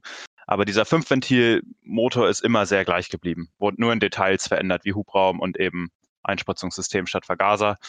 Aber da hat Yamaha definitiv einen sehr großen Wurf geleistet. Also sind richtig, richtig gute Bikes. Genau, und der Rest zog ja danach. Also KTM hatte ja schon immer Aktien drin gehabt in Liquid Cooled äh, Four-Stroke Motoren, also LC4. Aber es waren ja äh, größere Motoren. Seht ihr, ein großes Thema haben wir noch. Das große, ja. große Querdi-Thema. Ich hatte euch auf Instagram gefragt, also Community, zu so ein paar Punkten, wie eure Meinung ist. So ein bisschen der Aufhänger ist gewesen, dass RTL einen Beitrag gemacht hat über Querdi. Ich will nur kurz umschreiben, was in dem Beitrag passiert. Ich werde es nochmal verlinken. Also im Prinzip äh, guckt sich RTL an, was Querdi so macht, was in seinen Videos passiert, dass es illegal ist und dass die Polizei inzwischen rechtliche Schritte eingeleitet hat. Da geht es im Prinzip um das Video, was er auch hochgeladen hat. Das ist, glaube ich, irgendwo in der Eifel. Fahren die Jungs mit den Supermotos, diesen klassischen Querdi-Videos, halt im Prinzip sehr sportlich durch die Kurven, durch, durch die Eifel, aber ich glaube auch ohne Kennzeichen, also Querdi definitiv. Und dann kommt die Polizei hochgefahren den Berg, sofort Blaulicht und dreht um und die hauen halt ab, letzten Endes. Also im Prinzip Fahrerflucht. Und die Staatsanwaltschaft Koblenz hat dafür ermittelt, hat ihn auswendig gemacht, war bei Querdi zu Hause gewesen, hat das Bike beschlagnahmt, hat den Führerschein eingezogen und noch Handy und Rechner beschlagnahmt. Das ist erstmal so die Information im RTL-Beitrag. Dazu hin machen sie ein ganz komisches Framing oder einen ganz komischen Vergleich. Sie holen sich jemanden dran, der heißt Fabian und der hat sie aufs Maul gepackt, weil er zu schnell durch eine Kurve gefahren ist und dann wird dann halt ja diese Verbindung gezogen mit Querly macht ja diese Videos, Leute gucken sich das an und dann machen die das nach und dann verletzen die sich und dann könnten ja auch Leute sterben. Also, wir wollen ja gar nicht über den RTL-Beitrag groß reden, weil der ist Schwachsinn, in der, gerade in der Form, wie sie diese Verbindung ziehen. Aber die Vorwürfe stehen ja, wo gegen die Polizei ermittelt letzten Endes. Jetzt müssen wir mal gucken, wie wir im Prinzip von Stöckchen auf Steinchen kommen. Die Querdi-Videos, die gibt es ja seit gefühlt zehn Jahren. Also Querdi ist der allererste gewesen, der mit diesen Motorradvideos angefangen hat. Definitiv. Und er ist auch der größte damit. So, wir wollen kein Querdi-Bashing betreiben. Also er hat sehr, sehr, sehr viel für unsere Szene gemacht. Er hat viele Leute im Prinzip zum Motorradfahren gebracht, hat ihnen auch ein gewisses Bild gezeigt, wie unser Hobby aussieht. Für eine lange Zeit würde ich auch sagen. Er ist im Prinzip, ja, also man, man muss jetzt sagen, vieles basiert darauf, was wir heute machen. Ohne Querdi würden wir wahrscheinlich auch hier wir nicht so sitzen oder das machen.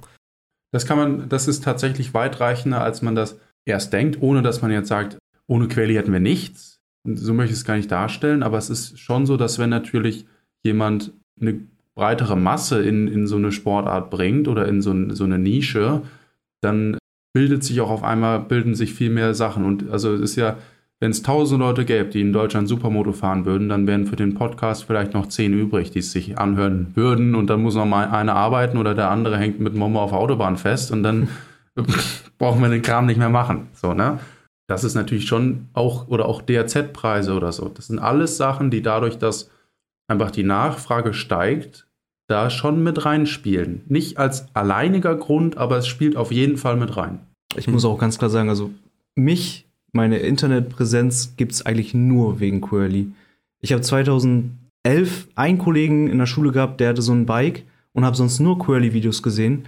Habe dann am Ende des Jahres irgendwie gesehen, dass er eine GoPro gepostet hat, die im Angebot ist, habe mir die gekauft und habe quasi auch ihm nachgemacht. Mhm. Es ist komplett darauf basiert. Klar habe ich dann mein Ding gemacht und es ist in meiner Art und Weise, aber ohne ihn, keine Ahnung, wäre ich wahrscheinlich viel später oder gar nicht. Das ist krass. Bei, bei mir ist es ja sogar so, also das kann ich auch mal offen zugeben. 2011 gab es ja, wie gesagt, noch diese 125er Forum und die Forum-Treffen und da war er auch da gewesen und er ist überall rumgesprungen und hat alles gefilmt. Er hatte so einen Camcorder damals gehabt und eine GoPro. Die Videos gibt es bis heute. Ich glaube, diesen Hell on Earth hießen die damals. Das war so eine kleine Reihe.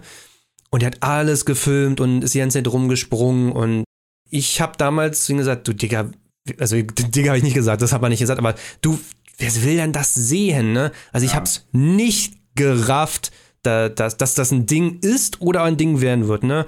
Da war er mir definitiv voraus, ob das ich würde jetzt nicht sagen bewusst, er hat einfach Spaß dran gehabt, so, aber ich habe es auch genauso abgewertet, an dem Punkt zu sagen, das will doch keiner sehen. Also komm mal klar. Ich kann mich auch noch dran erinnern, das hat ein Freund von mir, der jetzt fast 30 ist, erzählt, der war damals ähm, auch so in der Supersportler-Szene sehr aktiv, ist er immer am Harz gefahren und so, die waren auch auf irgendeinem Forumstreffen.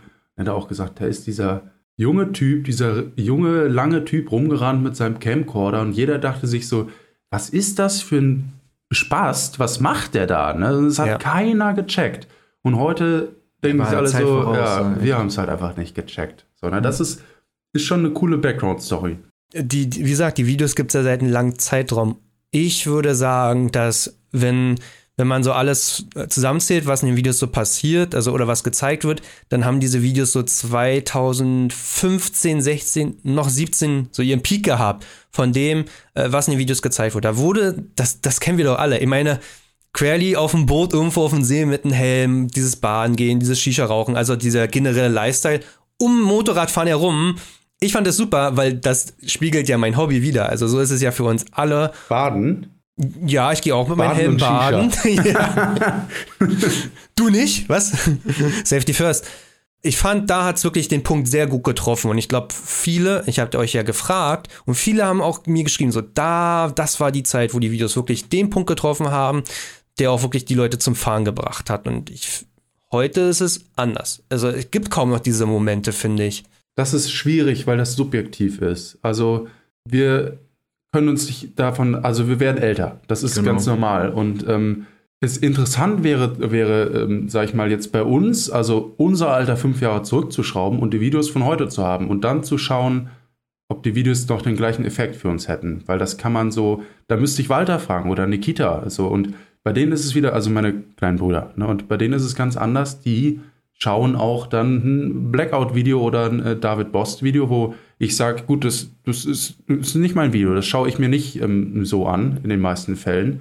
Das ist, ist schwierig, sich da rein zu versetzen, aber ja. ich kann es schon nachvollziehen, wenn du sagst, die Videos haben heute für dich einen anderen Vibe als damals. Das kann ich auf jeden Fall Also nach wie vor gucken junge Leute diese Videos, aber im Prinzip, was gezeigt wird, distanziert sich oder die, die, die, die Diskrepanz im Prinzip zwischen dem, was in den Videos passiert und das, was du noch selber nach, äh, leben könntest, sagen wir mal im weitesten Sinne, wird immer größer. Also diese generelle Lifestyle mit um, um das Motorradfahren herum wird gezeigt und ich gucke es mir mit 16 an, vermittelt, glaube ich, ein sehr gutes Bild, wie es auch für uns heute noch ist, dieses Motorradfahren und wie wir unsere Video oder Content ja zeigen wollen. Wir zeigen ja immer viel drumherum, viel Freundschaft, viel Spaß. Und heute sind zwar immer noch die Videos, die sich die Leute angucken, die jungen Leute, aber das ist ganz viel dieses äh, gefährliches Fahren. Also es ist, die, heute sind die Videos, es wird viel geballert, es sind sehr viele Stunts. Es wird auch immer dieses Thema Polizei ist der Feind so geframed sozusagen und das mag ich überhaupt nicht eigentlich, dass es immer auch bei jungen Leuten so dieses Gefühl mal gegeben wird, der Polizei, da muss man abhauen, vor der Polizei musst du Angst haben und na klar, diese Videos klicken sich und es ist mir klar, dass es halt auf jeden Fall ein gewisser Multiplikator ist, wenn es darum geht, Views zu machen, dass wenn die Polizei damit drin ist, dass es auf jeden Fall geht, aber ich finde, das zeichnet kein Bild, was für mich mein Hobby darstellt oder irgendwann mal dargestellt hat oder auch für die meisten darstellen wird. Ich glaube, dass das Problem, was ja viele Leute sehen, ist, dass es halt ähm, niemand ist, der privat so fährt, sondern dass es halt, ähm, ich glaube, für, für die Öffentlichkeit ist das Problem, dass er damit sein Geld verdient. Also, dass er quasi mit Sachen, die einfach illegal sind, ganz öffentlich auf YouTube zu sehen für jeden, Millionen Leute erreicht. Das ist natürlich sowas, wo dann, wo, wo die Öffentlichkeit jemand, der kein Moped fährt und so das nicht nachvollziehen kann und dann irgendwie denkt, hä, ähm, das, das geht doch nicht. So, ne? wieso, wieso fährt er noch? Wieso hat er noch einen Führerschein? Und dann auch der Punkt, wo sich dann auch die Polizei natürlich einhakt, wenn es so einen Vorfall gibt. Und ich glaube, das ist für viele einfach das Problem. Ich kann es schon nachvollziehen, wenn, wenn ich fahre, dass sich sowas, sowas ja auch entwickelt. Also, was du vorhin sagtest, so, dass man es heute nicht mehr nachleben kann. Wenn, ich, wenn ich mir vorstelle, also meine, auch so jemand wie ein, wie ein Querli wächst mit der Zeit, der auf einmal, der, der lernt auch dazu. Wenn du dir die Enduro-Videos anschaust mit seiner DT damals und dann schaust, wie er heute fährt, dann ist es so, wenn, wenn ich die Sachen heute sehe, da weiß ich, okay, das kann ich, das kann ich nicht. Ne? Das ist auch nichts, wo ich äh, denke, ja, ich gehe jetzt mal raus und probiere es mal aus. Kann ich nicht. Aber äh, beim Sumo-Fahren würde ich sagen, bin ich ähnlich mitgewachsen und da ist es dann so, dass, dass das trotzdem noch in einem Rahmen ist. Ne? Wo man, also wo man sagt, ja, Momme, genau, habe ich vorhin dran gedacht, wo du gesagt hast 501. Weißt du noch im Harz, als wir gefahren sind? Ich, das ist für mich, Momme und ich sind im Harz auch echt zügiger zu zweit vorgefahren, hatten ja. eine halbe Stunde den Spaß unseres Lebens. Absolut, das war absolut genial, ja. Kiffhäuser und so. Ja, wenn ich da heute dran denke, also auch mit Kurven andriften und allem Zipzap, so, ne, wenn ich da heute dran denke, dann zaubert mir das auch jetzt ein, ein Lächeln auf die Lippen. So, ne, das, das ist einfach irgendwie, ich glaube, das ist so ein bisschen vielleicht auch eine Typsache. Das hat man vielleicht drin oder nicht. So dieses. Die, die Frage wäre ja, würdest du daraus ein Video machen? Klar ist das die Frage. Also auch, ich sag mal, man, man, kann, man kann Videos in verschiedensten Arten machen. Ich kann auch, wir waren auch im Harz gewesen, wir sind auch den Kiffhäuser mhm. gefahren, aber wenn ich das Video schneide, kann ich selber bewusst entscheiden, wie schneide ich es und ob ja. ich die Dinge einblende, die eng waren, die viel, die drüber waren oder gefährlich waren, oder ob ich einfach zeige, okay, wir sind kontrolliert, schnell, zügig durchgefahren, aber du kriegst jetzt nicht das Bild davon, dass wir voll braindead geballert sind. Ich glaube aber, dass es ganz viel die Marke ausgemacht hat und ganz viel den Hype ausgemacht hat. Und das ist nun mal so, so ein 16-Jähriger, der ist auf Krawall gebürstet, so der, der will auch mal irgendwie zeigen, dass er schon, also das ist einfach so. Und auch gerade die Marke Grenzgänger, auch schon vom Namen her und wie es gebrandet ist, ich glaube, dass wenn die Videos so gewesen wären, dass es einfach um, um den Vibe geht und vielleicht auch keine schnellen Fahrszenen drin gewesen wären, dann glaube ich, dass die Marke und er als Person nicht da wären, wo sie heute sind. Was irgendwo traurig ist, aber wir haben gestern auch schon mal, also äh, Dilo, Loris und ich drüber gesprochen. Schau mal, wenn du dir vom Skifahren, vom Snowboarden, von Red Bull ein Video anschaust, dann ist das, die Sachen, die geklickt werden, ist ein Typ, der eine 100 Meter Klippe runterfällt und das überlebt. Oder der Triple Quattro Backflip macht und das sind die Sachen, die gehen. Oder auch gerade so in diesem illegalen Bereich. Ich meine, klar, mit dem Ski bist du selten, dass du irgendwie jetzt, dass die Öffentlichkeit denkt, ach Mensch, das, äh, das geht mir jetzt aber gerade auf den Sarg. Ja, aber du gefährdest aber auch keinen letzten Endes in dem Moment. Nur, nur dich selbst. Ja, das stimmt, ja. Aber wenn du zum, da werden auch Szenen nachgestellt, wie man dann im Restaurant über, über einen Tisch von den Leuten springt oder so. Ja. Das, ähm, es sind halt nun mal in so Sportarten die Sachen, die eben extrem sind, die nachher geklickt werden und die auch nachher irgendwo inspirieren. Ich gebe dir noch ein anderes Beispiel: Skateboarding und BMX fahren. Also, mhm. ne, also Trespassing oder äh, Hausfriedensbruch letzten Endes oder halt einfach an Stellen zu skaten, wo es nicht erlaubt ist, ist da komplett normal und legitim mhm. und wirkt so geduldet so letzten Endes, ne? Aber es gibt halt nicht diese Berichte. Also RTL macht keinen Bericht darüber, wie irgendwelche Skateboarder halt auf, auf irgendeinem Plaza skaten, wo sie nicht sein sollten oder so. Ja, wäre aber ja vollkommen, also wäre, also vollkommen möglich wäre es. Also es, wenn es einen Skateboarder gäbe, der eine Marke damit aufgebaut hätte und damit Geld verdienen würde und ähm, vielleicht so wie man sich jetzt so den asozialsten Skater, den man sich gerade vorstellen kann, äh, so framed, dann, dann, also da wäre ein RTL-Bericht für mich genauso möglich wie in, in diesem Fall. Ich würde euch mal fragen, meint ihr, dass, ich habe das ja in der, äh, in, der, in der, Story gefragt, aber ich habe es dumm formuliert. Anders formuliert, die Frage müsste bedeuten, würdet ihr sagen, dass Querli eine Vorbildrolle inne hat? Positiv oder negativ erstmal besetzt? Also hat er eine Vorbildrolle? Ja, hast du immer. Hat jeder, der ja. online was macht. Hab ich sogar, die habe ich sogar, wenn ich, ähm, wenn ich als Privatperson draußen über eine rote Ampel gehe. Ja. Dafür, ja. Musst, dafür, musst du gar nicht, dafür musst du gar nicht irgendwie bekannt sein. Aber Querdi sagt oft genug auch in seinen Stories und haben auch viele mir nochmal geschrieben, er sagt doch immer, er ist kein Vorbild. Nee, man will kein sein. und er weiß auch, er weiß auch, dass er weiß wahrscheinlich auch, dass er mit den Sachen, die er macht, kein gutes Vorbild ist und deshalb sagt er, er ist kein Vorbild. Ja, aber so läuft aber es nicht. Man kann sich dieser Rolle leider nicht entziehen, das stimmt. Ja. Da, du hast, hast immer Nachahmer und du hast immer auch Leute, die das vielleicht ganz falsch aufnehmen und dann genau den Fall, dass jemand mit 16 denkt, ja, krass, das mache ich jetzt auch. Ich finde dieses Nachahmen, das ist zu, zu, zu weit weg letzten Endes. Ne? Das ist ja, wir gucken uns ja alle zum Entertainment, gucken wir uns Videos an, wie Hamburg Weedy Kids an den Bike schrauben und das vielleicht auch ein bisschen manchmal gefuscht wird oder das Max halt. Ich schaue eigentlich nur Streams von der Live Made. Ja, okay. Cool. Wer ist das genau? ähm, ach, so ein Spaß. Aber letzten Endes, alles, was wir in den Videos sehen und auch das mit jungen Jahren gesehen haben, heißt ja nicht zwangsläufig, dass wir es nachmachen. Also muss der schon wirklich dumm sein. Aber ich würde sagen, dass Querly mhm. seine Videos Dinge normalisieren. Also es wird normal, ohne Kennzeichen zu fahren, Angst haben vor der Polizei. Man ist in den letzten Jahren ja auch so abgestumpft, ne? Also was wir vor, also allein dieser Kennzeichenschleifer, der ja vor Jahren so ein, so ein Ereignis war, wenn das jemand konnte, da warst du komplett aus dem Häuschen und heute kann es jeder und Mhm. Es hat sich über die Jahre so abgestumpft und ja, wie will man das toppen und wie, wie soll es noch krasser werden? Und ich bin auch jetzt ultra gespannt. Er hatte ja in dem Best of 2020, da hatte, war ja am Ende eine 10 Minuten Ansprache. Wahrscheinlich halt das, was wir jetzt alles erfahren haben, war da gerade aktiv bei ihm im Leben. Mhm. Und da hat er ja gesagt, dass, er, dass sich jetzt wirklich was ändern wird. Chapter 2.0 aber die Story hat er auch schon wieder rausgenommen, ne? Also er hatte da eine Story als Highlight drin gehabt und das hat er dann auch schon wieder rausgenommen. Also. Okay, aber das Video auf YouTube gibt es ja auf jeden Fall noch. Ja. Und da sagt er ja wirklich, er ist jetzt lange so gefahren und jetzt wird sich was ändern. So zu dem Zeitpunkt wussten alle noch nicht, okay, warum. Hm. Ich fand es da schon gut, weil ich sehe es schon länger kritisch, weil ich ja auch selbst mal so ein bisschen mit reingeschnüffelt habe, genau. Involviert, ne? War mal richtig involviert und habe dann auch selbst für mich gemerkt, ich weiß nicht, ich werde jetzt alt, älter, mit 19, 20 oder so wäre ich wahrscheinlich auch voll drin aufgegangen. Ja, du musst noch mal erzählen, was damals passiert ist. Dein Unfall.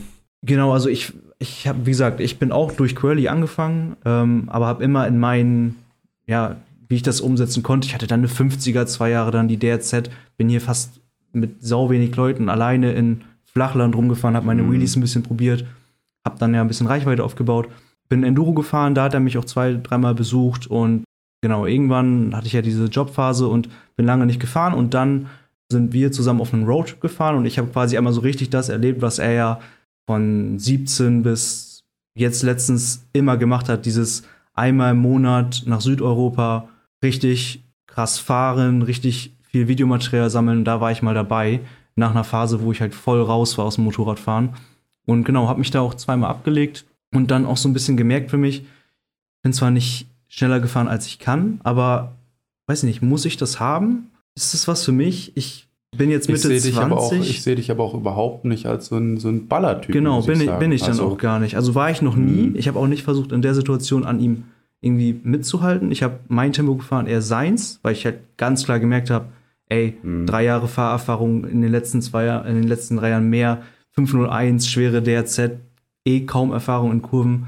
Ich brauche das gar nicht probieren. Aber ich habe dann halt die Entwicklung auch mal so gesehen und gedacht, ich weiß nicht, ob das sein muss. Und ich, ich, das haben wir auch gestern gesagt, sind wir zum Beispiel anders, Mila und ich, glaube, dass man auch ähnliche Videos mit ähnlichem Vibe, mit weniger riskanten Fahren hinkriegen würde. Ja, sagst du, so wie du Videos machst. Genau, also meine ersten Videos, da war kein Wheelie, da bin ich 50er gefahren, da da wurde die Hand rausgestreckt, als der Sonnenuntergang am Start war und so, weißt du? Ich glaub, das ist das was anderes. Das ist was anderes, aber es bringt, glaube ich, trotzdem für den 0815 Bikerboy Motorradfahren auch cool rüber. Und ich bin jetzt Mhm. super gespannt, wie es, wie er es machen wird in der nächsten Zeit. Also bin ich auch, weil ich glaube, also ich würde es mir nicht angucken. Klar, vielleicht einmal oder auch mal jedes halbe Jahr, das geht, aber jeden Monat ein Video, wie jemand durch schöne Landschaft fährt und, und es passiert nichts. Also es sind Es schon passiert auch, ja es schon sind schon was, ne? ja Also klar, aber es sind schon auch diese entdeckst ja Momente. Momente, wo eben irgendwas Knappes oder so, die nachher so ein Wir, dir fehlt der Baller-Aspekt. Dann soll er auf die Rennstrecke gehen und soll einmal im Monat auf der Rennstrecke Ist was oder anderes. an welchen Wettbewerb. Ja, ach komm, Mann. Ich, ich Ja. verstehe, wo du hin. Ja. Ja, ich muss aber auch mal dazu sagen, mit der ganzen Vorbildfunktion und das Fahren, gerade weil Dilo eben meinte, er ist sein Tempo gefahren, dann ab einem gewissen Punkt und Querli halt seins.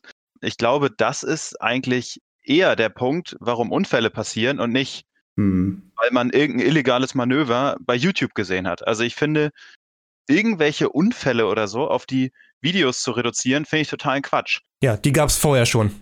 Genau, die gab es auch vorher schon. Und am Ende ist, sind solche Unfälle immer eine Art von Selbstüberschätzung. Und entweder man kann sich selbst einschätzen oder nicht. Und ich weiß nicht, wie dieser ganze YouTube-Trend, natürlich hat das irgendeinen Einfluss darauf, aber nicht auf die Person, ob sie sich selbst einschätzen kann oder nicht. Also ich finde, am Ende muss jeder lernen, sein eigenes Tempo zu fahren. Und wenn man sich überschätzt, ist das irgendwie, kann es auch passieren, wenn Milan und ich am Kiffhäuser fahren und irgendwie einem Sportlerfahrer hinterherfahren, der die Strecke kennt und es richtig drauf hat. Und wir fahren dem mit seinem Tempo hinterher, ja. überschätzen uns und bauen einen Unfall. Dann hat der Sportlerfahrer, hat er dann eine schlechte Vorbildfunktion? Ich weiß es nicht. Es ist, ähm, aber du hast immer dieses moralische, also du fühlst dich trotzdem schuldig. Ich, das kenne ich nämlich auch, wenn, wenn ich mit Leuten fahre und gerade äh, auf den Strecken, die ich kenne, da fahre ich selbst, wenn ich äh, langsam fahre und ruhig gehen lasse, schneller als andere Leute. Und wenn die dann dranbleiben und ähm, stellt sich extrem vor, der hat seit einer, seit einer Woche sein Bike und das hatten wir auch schon. Hm. Ähm, und ich sage extra vorher, ey, fahr bitte dein eigenes Tempo. Für mich ist es einfach langweilig, in dem Tempo zu fahren. So das, dann dann fahre ich nicht. Und damit sage ich nicht, dass ich da jetzt wie ein Bekloppter durchheize, aber einfach, ne, so man auch mal Schräglage zu haben und dann drehst du nach der ersten Kurve um und der ist in den Graben gefahren. So, ne, dann ist das kacke und deshalb fahre ich mit so Leuten nicht mehr. Das ist ja seine Schuld. Wenn er den Unfall baut, dann ist es seine Selbstüberschätzung. Ist Und es auf jeden Fall, aber trotzdem hast du ihn reingezogen. So, und Nee, deshalb denkst nicht du, so. Ist es richtig, muss man nicht so sehen, aber ich, also ich fühle das in dem Moment. Ich habe dann trotzdem ein schlechtes Gewissen und denke, okay, scheiße, das stimmt, das ist nicht dein Fehler, aber trotzdem bist du der Auslöser und denke in dem Moment dann, okay, dann Ja, aber fahr ich alleine. weiß ich nicht. Wenn man so denkt, dann, also wenn mir sowas passiert, das ist auch schon vorgekommen, dass man mit Leuten fährt, die einfach sich völlig selbst überschätzen, irgendwas Mhm. nachmachen wollen. Ich achte mittlerweile einfach mehr darauf, dass ich mit solchen Leuten gar nicht fahre. Ja, und dann genau. wird auch so ein Gefühl gar nicht aufkommen. Ich habe keine Lust, mit solchen Leuten zu fahren, die sich selbst überschätzen und dann Unfälle bauen. Aber das ist nicht deshalb, weil ich irgendwie dann denke, oh, ich war ein schlechtes Vorbild, sondern weil ich denke, die bringen sich selbst und andere in gefährliche Situationen, damit will ich nichts zu tun haben. Mit denen fahre ich nicht. Habe ich keinen Bock dabei zu sein, ja. Das ist ein Thema, wenn uns Leute anschreiben, ja, ich will mal mit euch fahren. Und ich so, nee, eigentlich nicht. Und das ist genau das Thema. Ich will nicht, dass irgendwer dabei ist, der glaubt, oh, jetzt fährt er mit Fettels oder so und müsse sich irgendwie beweisen, da irg irgendwie mitspielen zu können bei uns. Ja, so allein wenn du, das, da kann ich auch hier bei mir im Ort oder so mit, mit jemandem fahren, so doof wie das klingt, es ist einfach scheiße, wenn du auf einem unterschiedlichen Level fährst oder wenn du in einer neuen Gruppe fährst. Das kann auch das ganz unabhängig von Instagram sein, dass jemand dann meint, heute muss ich mal zeigen, wie toll ich fahren kann. Ne? Ja, und dann gibt es auch noch den Fakt, dass eine Kamera dabei läuft Mhm. und manche sind halt nun mal so und wissen, wenn ich jetzt hier irgendwas mache, das sehen viele Leute Ja. und denken sich, äh, ich muss jetzt was machen. Ne? Ja, das hatte, also das hatte ich aber auf der Rennstrecke auch schon. Das ist auch mir auch schon da passiert, dass man irgendwie denkt, so, ja, äh, Oschers Leben und denkst, oh geil, irgendwie ist mir da vorhin aus Versehen der Ellenbogen runtergekommen, weil es beim Pitbiken geklappt hat und fährst dann die ganzen Tage da rum und möchtest am liebsten nur noch mit dem Ellenbogen unten fahren. So, das ist auch einfach sau verlockend. Klar, Rennstrecke ist ein ganz anderes, ja. Ja, aber naja, ein bisschen kann man es trotzdem übertragen. Äh, natürlich ist es ein anderes Szenario, aber wenn du jetzt auf der Rennstrecke fährst und dir folgt jemand und baut einen Unfall, weil er versucht hat, deine Linie zu fahren und sich einfach verschätzt hat. So, könnte man das auch irgendwo wieder übertragen. Du hattest eine Vorbildfunktion, du bist vor ihm gefahren, aber es ist ja kompletter Quatsch, weil letztendlich ist es wieder Selbsteinschätzung. Wer auf seinem Motorrad sitzt, muss seine eigenen Grenzen kennen. Und wer sich dabei an anderen orientiert, der hat sowieso verloren. Und da kann man nicht irgendwie jetzt Leute von YouTube wie Querly oder andere Leute, die vor einem fahren oder so, dafür verantwortlich machen. Ich glaube, bei Milan ist es ein empathischer Punkt. Also Milan versetzt sich halt ja. einfach in die Leute rein und fühlt sich dann ein bisschen ja, schuldig. Es ist eher Empathie bei Milan, als dass es so ein breites Denken ist. Aber auch wieder Thema Normalisierung von Dingen. Es gibt ja oft Unfälle in den Querdi-Videos. Wir sehen Dilo, wie er sich aufs Maul packt, die Schulter bricht und ja, da geht's ja auch weiter. Äh, und Dilo hat dann irgendwie ein halbes Jahr Problem mit der Schulter. Diese, diese Unfälle werden auch meist so dargestellt wie, hahaha, witzig, haha, passiert nicht. Ich denke mir so, Alter, eigentlich jeder Unfall, den du hast, also klar, wir kennen Unfälle, die sind witzig, wenn du halt beim Circle Wheelie dein Bike wegschmeißt. Das ist witzig. Äh, wir können es einschätzen, aber da sind oft Unfälle dabei, wo du denkst, alter Schwede, das hätte auch richtig schief laufen können, sich so ultra in so einer Serpentinkurve zu verbremsen, äh, bedeutet halt auch irgendwo in den Gegenverkehr einzurasten eventuell. Und das sollte nicht so dargestellt werden, als ob das so, ho, ho, ho, lustig, ho, fast gestorben. äh, nee, und das normalisiert Dinge und vielleicht auch irgendwo den Respekt davor zu haben, sicher zu fahren und nicht zu verunfallen, weil nur weil du ein Query-Video siehst, halt wie diese Close Calls sind, das muss nicht für dich das bedeuten. Für dich, du hast vielleicht nicht dieses Glück. Du hast vielleicht auch einfach mhm. Pech. Also ich kenne Leute, die hatten einfach Pech, die sind immer sicher gefahren und alles und safe und sind einfach von der Schule nach Hause gefahren und hatten einen Rutscher gehabt und sind unterm Bus in der Kurve. Weg. Ja, aber auch da sehe ich es wieder so, ist Quelli jetzt schuld, dass er äh, Close Calls zeigt, dass andere Leute irgendwie denken, passiert schon nichts? Also das sehe ich 99 Prozent als Schuld der eigenen Leute dann. Also als eigene Schuld. Ja, dass, dass es passiert, das ist klar. Also wir haben ja gesagt, die, die Unfälle gab es schon vorher. Aber ich glaube, du hast im Editing, im Videoschnitt eine Menge Möglichkeiten, das dementsprechend darzustellen, dass es, dass es eine Ausnahme ist und dass, es, dass wir von Glück hier reden, dass nichts passiert ist. Das sollte auch immer, glaube ich, hochgehalten werden, dass bei jedem Unfall, wo, wo nichts passiert, absolutes Glück, geil.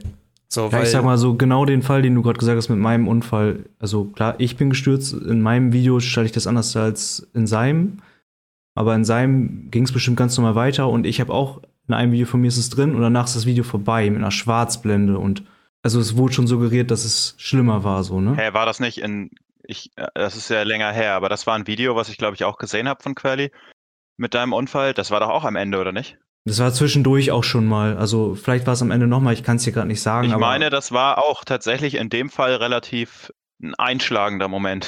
ja, auf jeden da gab es noch die Kommentare mit. Ähm ja, hör auf, das will ich jetzt nicht nur auf. Ja, ja. also es gibt zwei Videos, glaube ich. Es gibt so ein Best-of nochmal, wo die Szene mit drin ist, und dann gibt es eine von den eigentlichen Trip. Aber es gibt auch andere Unfälle, wo es halt einfach boom und weiter und let's go. Und das stimmt, ja. Wie gesagt. Als kleiner Fehler. Ich, ich würde auch niemals, also es gibt Leuten, denen würde ich es eher vorwerfen als anderen. Wenn du halt 18, 19, 20 bist, eher nicht, aber Querly ist 28.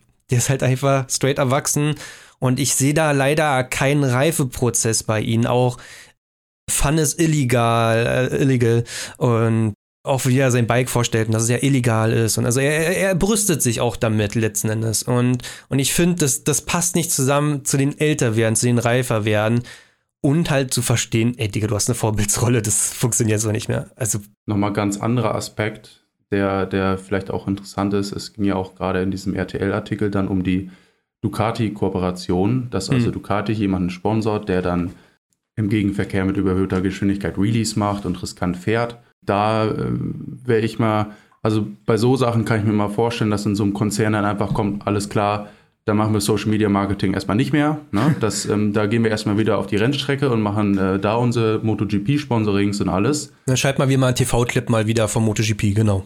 Genau, und da, das ist natürlich, Ducati ist auch ein Vorreiter für sowas. Also ich denke, es gibt viele Unternehmen, die sich daran orientieren. Wenn Ducati sagt, nee, äh, da haben wir ganz schlechte Erfahrungen gemacht, dann könnte ich mir vorstellen, dass sich da Leute dann orientieren und bin da gespannt, wie sich das entwickelt. Ob das eine Auswirkung hat oder ob das jetzt eher Pillefatz ist. Das ist ja in der Vergangenheit schon passiert mit PewDiePie, der dieses ganze Thema aufgeworfen hatte. Ob Firmen solche Leute sponsern sollten, die sich halt so verhalten halt. Und, und dann ging es ja auch zurück damals. Und jetzt kommt es ja auch wieder. Aber um jetzt mal so ein bisschen so einen Kreis zu schließen, also wie gesagt, Querdi ist natürlich ein Vorbild, da kann er sich nicht rausreden. Ich verstehe, da bin ich aber auch, glaube ich, auch anders als er vom, von der Person her. Ich verstehe auch nicht, warum man sich da drückt. Also ganz ehrlich, ich finde es gut, dass ich eine Vorbilds Funktion hier irgendwo habe. Ich mache das ja bewusst hier mit dem Broadcast, weil ich will ja auch irgendwo meine Meinung sagen. Ich habe das Gefühl, die Werte, für die ich stehe, sind die richtigen. Und ich will das auch, dass Leute es besser einordnen können. Und ich weiß ganz genau, dass wenn ich euch sage, oh, Husqvarnas, die Rot-Weißen gar nicht kaufen, ganz gefährlich, dann ist das eine Menge wert, weil die Leute wissen, ich mache das seit 15 Jahren und habe eine Menge Erfahrung und legen dieses ja, Wort, was ich sage, natürlich auf eine Waage letzten Endes. Dem bin ich mir bewusst, aber ich will auch immer die richtigen Werte vermitteln und ich habe auch immer gesagt, die Fettets-Videos sollen immer vermitteln Freundschaft, Spaß um das Motorradfahren herum. Das ist eher so ein Mittel zum Zweck. Und ich will euch einfach nur zeigen, dass der Lifestyle ein geiler ist, den du da leben kannst, aber es geht hier nicht. Ich habe hier schon lange keine Polizeigeschichten mehr erzählt, obwohl es welche gab. Ich schneide auch nicht in welche Polizeigeschichten rein, auch, auch wenn es welche gab auf GoPro. Ich habe das immer sehr bewusst gemacht und ich will auch überhaupt nicht dieses Bild zeichnen von Polizei ist schlimm. Überhaupt nicht. Null. Und mhm. könnte auch positive Geschichten erzählen von der Polizei. Ich lasse das einfach. Ohne, ohne dir zu widersprechen, du lebst aber auch nicht davon. Ne? Also das darf man auch immer nicht vergessen. Ab dem Moment, wo du finanziell davon abhängig bist, ist es schon wichtig, ob sich das Leute angucken oder nicht.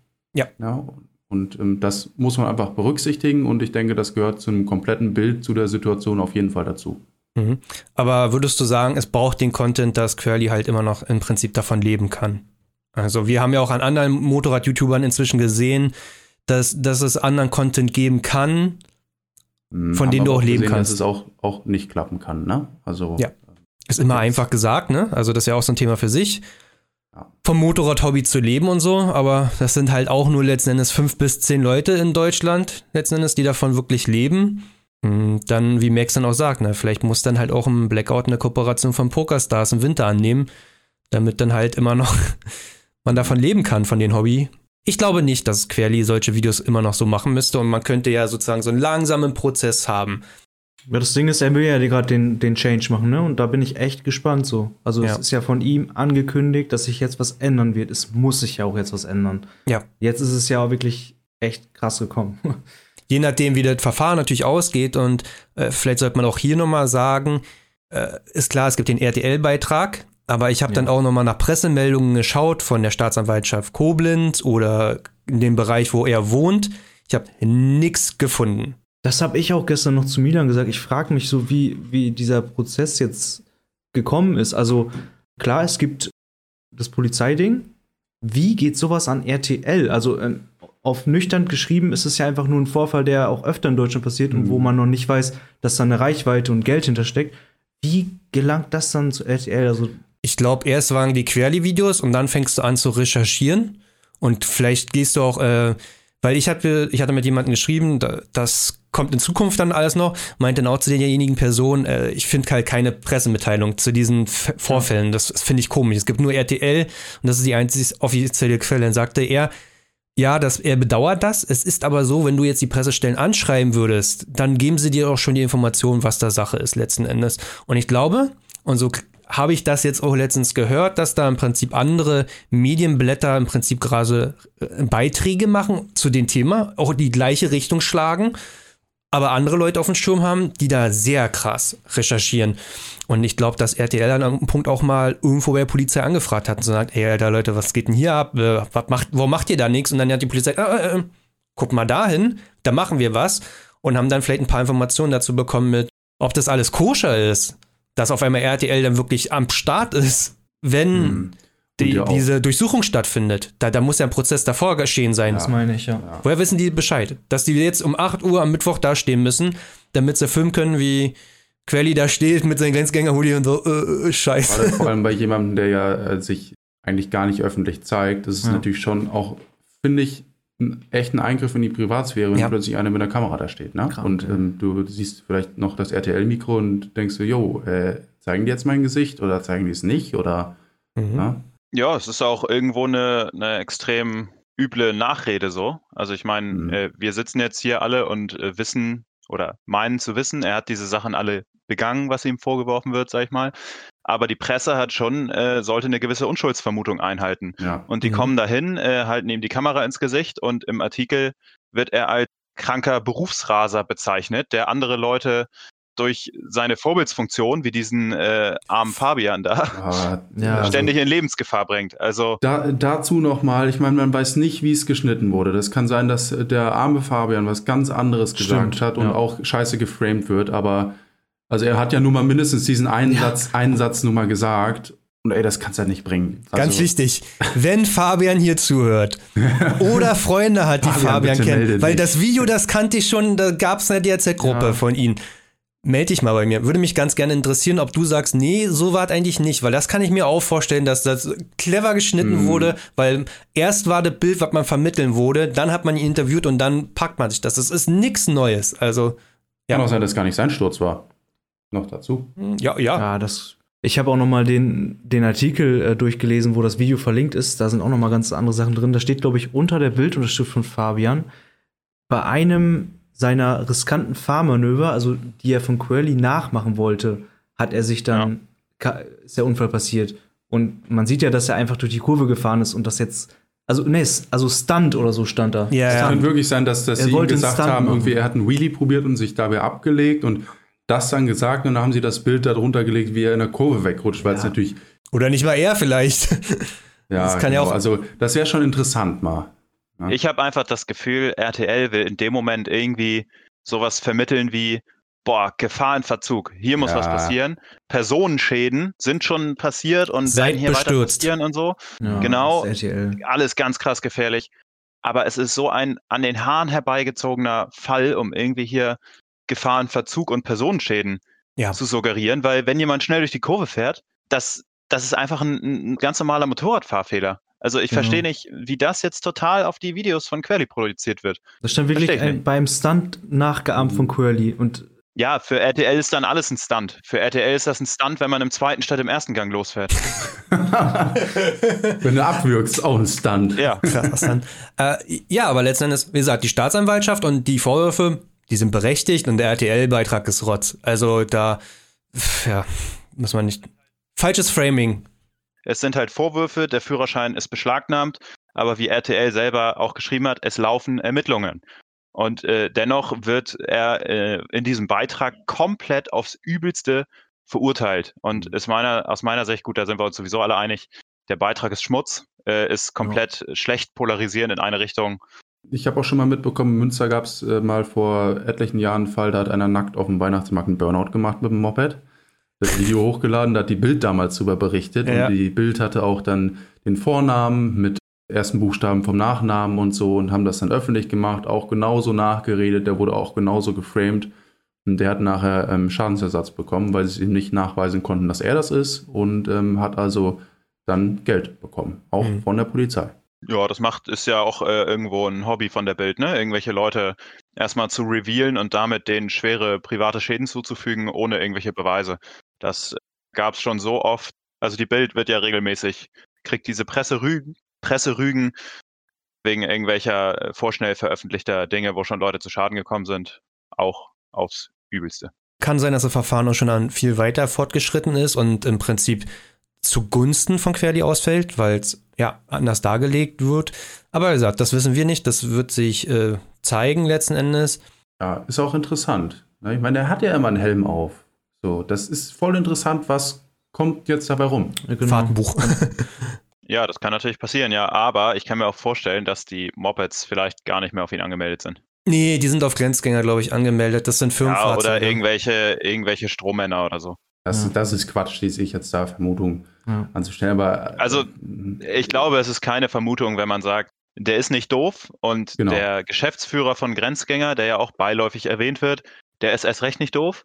Und die werden sich in vielerlei Hinsicht abgesichert haben, weil dass es mal Probleme mit der Polizei gibt, war ja irgendwie klar und hat es sicherlich auch vorher schon gegeben.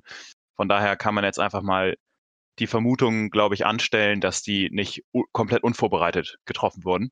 Ja. Von daher kann man durchaus davon ausgehen, dass das nicht äh, ganz klar zu Ungunsten von Querli ausgehen wird. Aber mal sehen.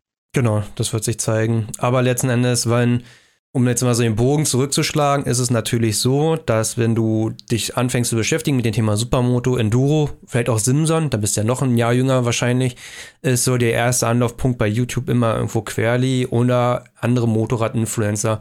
Und Motorrad-Influencer oder YouTuber definieren inzwischen ja auch unser Hobby für die breite Masse und haben damit auch irgendwo eine Verantwortung. Und dann finde ich es natürlich umso mehr schade, wenn es irgendwie, weil unser Leben sieht nicht das aus wie von Querli, ne? Das ist ja das, der Punkt. Aber ist es wirklich, na gut, das, das Thema hatten wir schon. Aber du siehst Querli wirklich in der Pflicht, dein Hobby darzustellen. Auf eine richtige Art und Weise. Nicht unser Hobby, also allgemeiner gesprochen. Also Okay. mich, mich jetzt als Beispiel, aber unser Hobby. Ich fand, das hat er sehr gut 2016 gemacht. Beziehungsweise, Aber ist es, sorry, dass ich dich nochmal unterbreche, aber sind seine Videos so krass anders als damals? Auch da gab es schon Close Calls und Unfälle. Mhm. Ich habe ein bisschen ehrlich gesagt das Gefühl, äh, damals haben alle die Videos gefeiert, die jetzt in unserem Alter sind, ich sag mal so in seinem Alter, die irgendwo auch mit den Dingen so angefangen haben. Alle haben es damals gefeiert. Aus meiner Sicht ist er irgendwo seine Linie weitergefahren, hat einfach die Qualität der Videos krass gesteigert und er bewegt sich immer noch auf dieser Linie. Mhm. Und es gibt immer noch ganz viele Leute, die es extrem feiern. Nur wir sind älter geworden und die einen oder anderen sagen dann vielleicht, die älter geworden sind, ja, ist ja unreif, weil er nicht den gleichen äh, Veränderungsprozess in dem Bereich eingeschlagen hat wie man selbst. Aber kann man das dann so verurteilen? Ich weiß nicht. Er hat einfach aus meiner Sicht seine Linie weitergefahren in der besseren Qualität. Fairer Punkt. Ich finde, also ich finde, dass diese Aufnahmen links und rechts um das Hobby herum weniger wurden über die Jahre hinweg. Ja, also wie halt diese Geschichte, ich fahre mit, mit dem Boot hier irgendwo über den Gardasee, rauche hier Pfeife oder wir grillen oder sitze auf dem Balkon. Also Aber das war doch bei Hell on Earth auch nie drin. Doch, Hell on Earth. nur. Nee, Hell on Earth ist nur, da siehst du, filmen sie sich, wie sie an der Raststätte Pause machen und sowas alles. Ja, aber da steht, ja, dieses eine da, aber die meiste Zeit sitzt er auf dem Bike. Wir, wir halten es einfach fest, Martins subjektives Gefühl ist, dass es weniger geworden ist. Und bis zum nächsten Mal haben wir die Analyse vorbereitet. Da müsste man halt wirklich echt mal analysieren. Also ich kann das echt. Nein, muss man nicht. Ja, also wie Mama schon sagt, wir sind echt alle älter geworden und er ist schon sich seiner Linie treu geblieben, auf jeden Fall. Hm. Da müsste man. so, Funktioniert ja auch gut, die Linie. Also, Ja. das ist auch wieder die Frage, wenn du damit Geld verdienst und die Linie funktioniert gut, dann kann ich schon verstehen, dass man einfach dabei bleibt. Der Erfolg gibt dir recht. Ja, und vielleicht ist auch, ich meine, also man darf das immer nicht vergessen, das finanzielle Interesse daran. Ne? Das ist auch vielleicht, mm, man dann einfach Angst hat, dass wenn man was ändert, dass es nicht mehr geht. Und gerade wenn dann andere YouTuber vielleicht ihren Content ändern und es nicht mehr so gut ankommt, dass einen das noch bestärkt. Hm. Schwierig kann man von außen schlecht beurteilen. Natürlich sagt der alte Martin, das wäre wünschenswert, wenn es in Zukunft äh, ruhiger wird und er, er sich ein bisschen bewusst darüber ist, welches Bild er zeichnet. Für auch Außenstehende natürlich. Stellen wir Martin gerade so als so ein ähm, Quelli Ultra in einem halben Jahr vor, weil Quelli dann so richtig gechillte Videos macht und Martin mir da so sonntags da sitzt, ey, das, das Video kommt raus hier, MotoGP, mach das aus, mach das aus. We we weißt du, so highly educated, also wirklich mit Wissensvermittlung und Einordnung und schön aufbereitet. Sowas wie äh, Fortnite halt, der seine Videos und so mit Humor und so. Ja. Und alle nur noch in den Kommentaren abkotzen und ich immer jedes Kommentar für ihn beantworte mit so, aber schau mal hier und so, weißt du, so. Ja, ich sehe dich da. Also ich, ja, ist ein Bild, was ich gerade im Kopf habe. Irgendwo dazwischen wäre es wünschenswert. Jemand, der auf jeden Fall was Gutes für unsere Szene macht, beziehungsweise auch aufzeigt, dass in der Szene Geld ankommt, ist, äh, das würde ich ganz gerne nochmal erwähnen. Kulewu. Kulewu verschenkt ein Motorrad. Also klar, mit einem Partner zusammen, Rurok, aber zeigt ja auch irgendwo, dass Firmen gewollt sind, mit größeren Budgets im Prinzip solche Geschichten zu machen. Was auch bedeutet, dass auch immer mehr andere Firmen nachziehen werden und dass vielleicht halt Mhm. nicht mehr Pokerstars dein Sponsor sein muss, sondern vielleicht auch einfach eine Motorradmarke mit Kontext. Also Wobei ich sagen muss, also Rurok gegenüber bin ich persönlich auch, es gab mal diese Qualitätstests, wo Mhm. Rurok einfach nicht gut abgeschnitten hat. Klar ist das eine coole Aktion, ein Moped zu verlosen. Es hat auch eigentlich mit dem Helm an sich weniger zu tun. Es werden jetzt nicht 100 Helme verlost. Ja, die machen auf jeden Fall eine Menge. Also Markus hatte mir da auch eine Menge erzählt, dass da neue Modelle kommen und dann haben die krasse Features, also wo ich mir dachte, was? Sowas machen die? Ich glaube, das wird eher immer den ihr Ding bleiben. Das Design und dann halt mit einem Headset, was du integriert im Helm hast, wenn du den schon kaufst. Und der Bass wird direkt auf die Helmschale gegeben und dass du die Frequenzen hast. Das hängt dann nicht mehr an der Seite dran, wie so ein Sehner, sondern ist hinten reingeklipst und sowas alles. Und da muss man gucken, wie sich das entwickelt, natürlich. Aber auch Kulevo hat ja sein, sein erstes Bike, was er verlost hat, das hat er mit seinem Privatgeld Ja. schon gemacht. das zweite Mal, ne? Also echt cool. Das fand ich auch krass, weil es so, das war jetzt ja nicht weit auseinander. Ne? Und ähm, Das war so, dass die Karre wegging und dann hat sich Ruhrk eine Woche später gemeldet. Das wollen wir auch. Ja, genau so. Das ist schon cool. Ist aber ein Türöffner. Also es ist cool, dass jetzt sowas passiert. Ja, dass die Szene damit auch wächst. Das sowieso seit Jahren ja schon mit jedem Placement, das es irgendwo gibt ähm, und mit jeder erf erfolgreichen Werbung sieht das eine andere Firma und will es reproduzieren. In dem Bereich wächst äh, die Szene seit Jahren echt stark. Muss sie auch, muss sie auch, damit halt du nicht mehr abhängig bist davon, irgendwelche klickgetriebenen Videos zu machen mit der Polizei mit drin, damit da Geld reinkommt oder halt irgendwelche Sponsorings annimmst oder Placements von Firmen, die gar nichts mit Motorradfahren zu tun haben. Ne? Also Ruhrk hat ja für sich schon nach einer Woche gesagt, okay, es lief so gut für uns. Coole, wo gibt es dann noch jemanden, mit dem wir das nochmal machen könnten? Und dann hat der Blackout im Prinzip verlost jetzt die zweite 96, der zweite, der in dem Sinne von profitiert oder wir alle. Heute auch bei uns. Nee, jetzt bald gibt es dann auch äh, 96 Verlosungen mit Mikro-Influencern. Ja. Stell dir vor, ey, jeden steht dann so eine Schlange vor GST bei unseren KTM-Händler und dann sind das alles so Influencer-Dudes, die jetzt die Karren wegkaufen, damit Mhm. sie die verlosen können. nee, aber es ist schon eine coole Aktion und ist auch unabhängig dann von der Marke einfach auch, kann ich es absolut nachvollziehen, dass es irgendwie erstrebenswert ist, als ähm, jemand, der sein, sein Geld damit verdient, an die Community ein Motorrad zu verlosen. Das ist einfach, ist einfach an sich schon, schon cool. Ja. Ne? Es gibt, wie gesagt, vielleicht da irgendjemanden da draußen, einen Glücklichen, den es trifft. Mit der Gixxer war das so, hat, hat er mir erzählt, dass die im Prinzip, er hatte zuerst eine Suzuki GSX-R, das gleiche Modell, was er hat, verlost. Und das ging an jemanden, an ein Pärchen, glaube ich, die damit auch in eine Menge fahren und ist natürlich cool, wenn die 96 bei jemand ankommt, der 18 geworden ist oder 19 oder 20 und wie immer noch auf seiner 125er rockt äh, und von so einem Bike träumt und dann auf einmal die, die Möglichkeit hat. Oder ich sie gewinnen. Ich habe auch mitgemacht. Oder, oder ich oder jeder andere. Hast du auch mitgemacht? Äh, nee, noch nicht. Äh, se- 60.000 Kommentare, ne, Alter. Martin hat einen statistischen Moment, in dem es am besten ist, dann seinen Kommentar zu schreiben. Der hat schon alles ausgerechnet und dann schreibt er einen einzigen. Kurz vor Schluss, kurz vor Schluss, weil äh, ich glaube, diese Apps, die auslosen, Ja. die begrenzen ja von vornherein auf 1000 oder so. Das ist, ja genau, das ist eh nochmal ein krasses wie Thema. Also, wenn man äh, irgendeinen Scheiß verlost, ne, dann ist auch kackegal. Dann kannst du auch einfach mit dem Finger durchscrollen. Aber ab dem Moment, wo es wirklich um so krasse Geldbeträge geht, muss man sich ja auch ein richtig ein Konzept aufstellen. Ja. Sich überlegen, wie verlose ich das denn? Dass es auch irgendwie betrugssicher ist, sodass ich es auch nachweisen kann, dass Leute es nachvollziehen können, dass da jetzt nicht irgendwie mein Nachbar gewonnen hat oder jemand, der mit 1000 Euro bezahlt. Hm. Das ist schon, ähm, bin ich auch gespannt. So, ne? Also wird wahrscheinlich mit so einer Picker-App gemacht werden. Aber die Apps sind scheiße.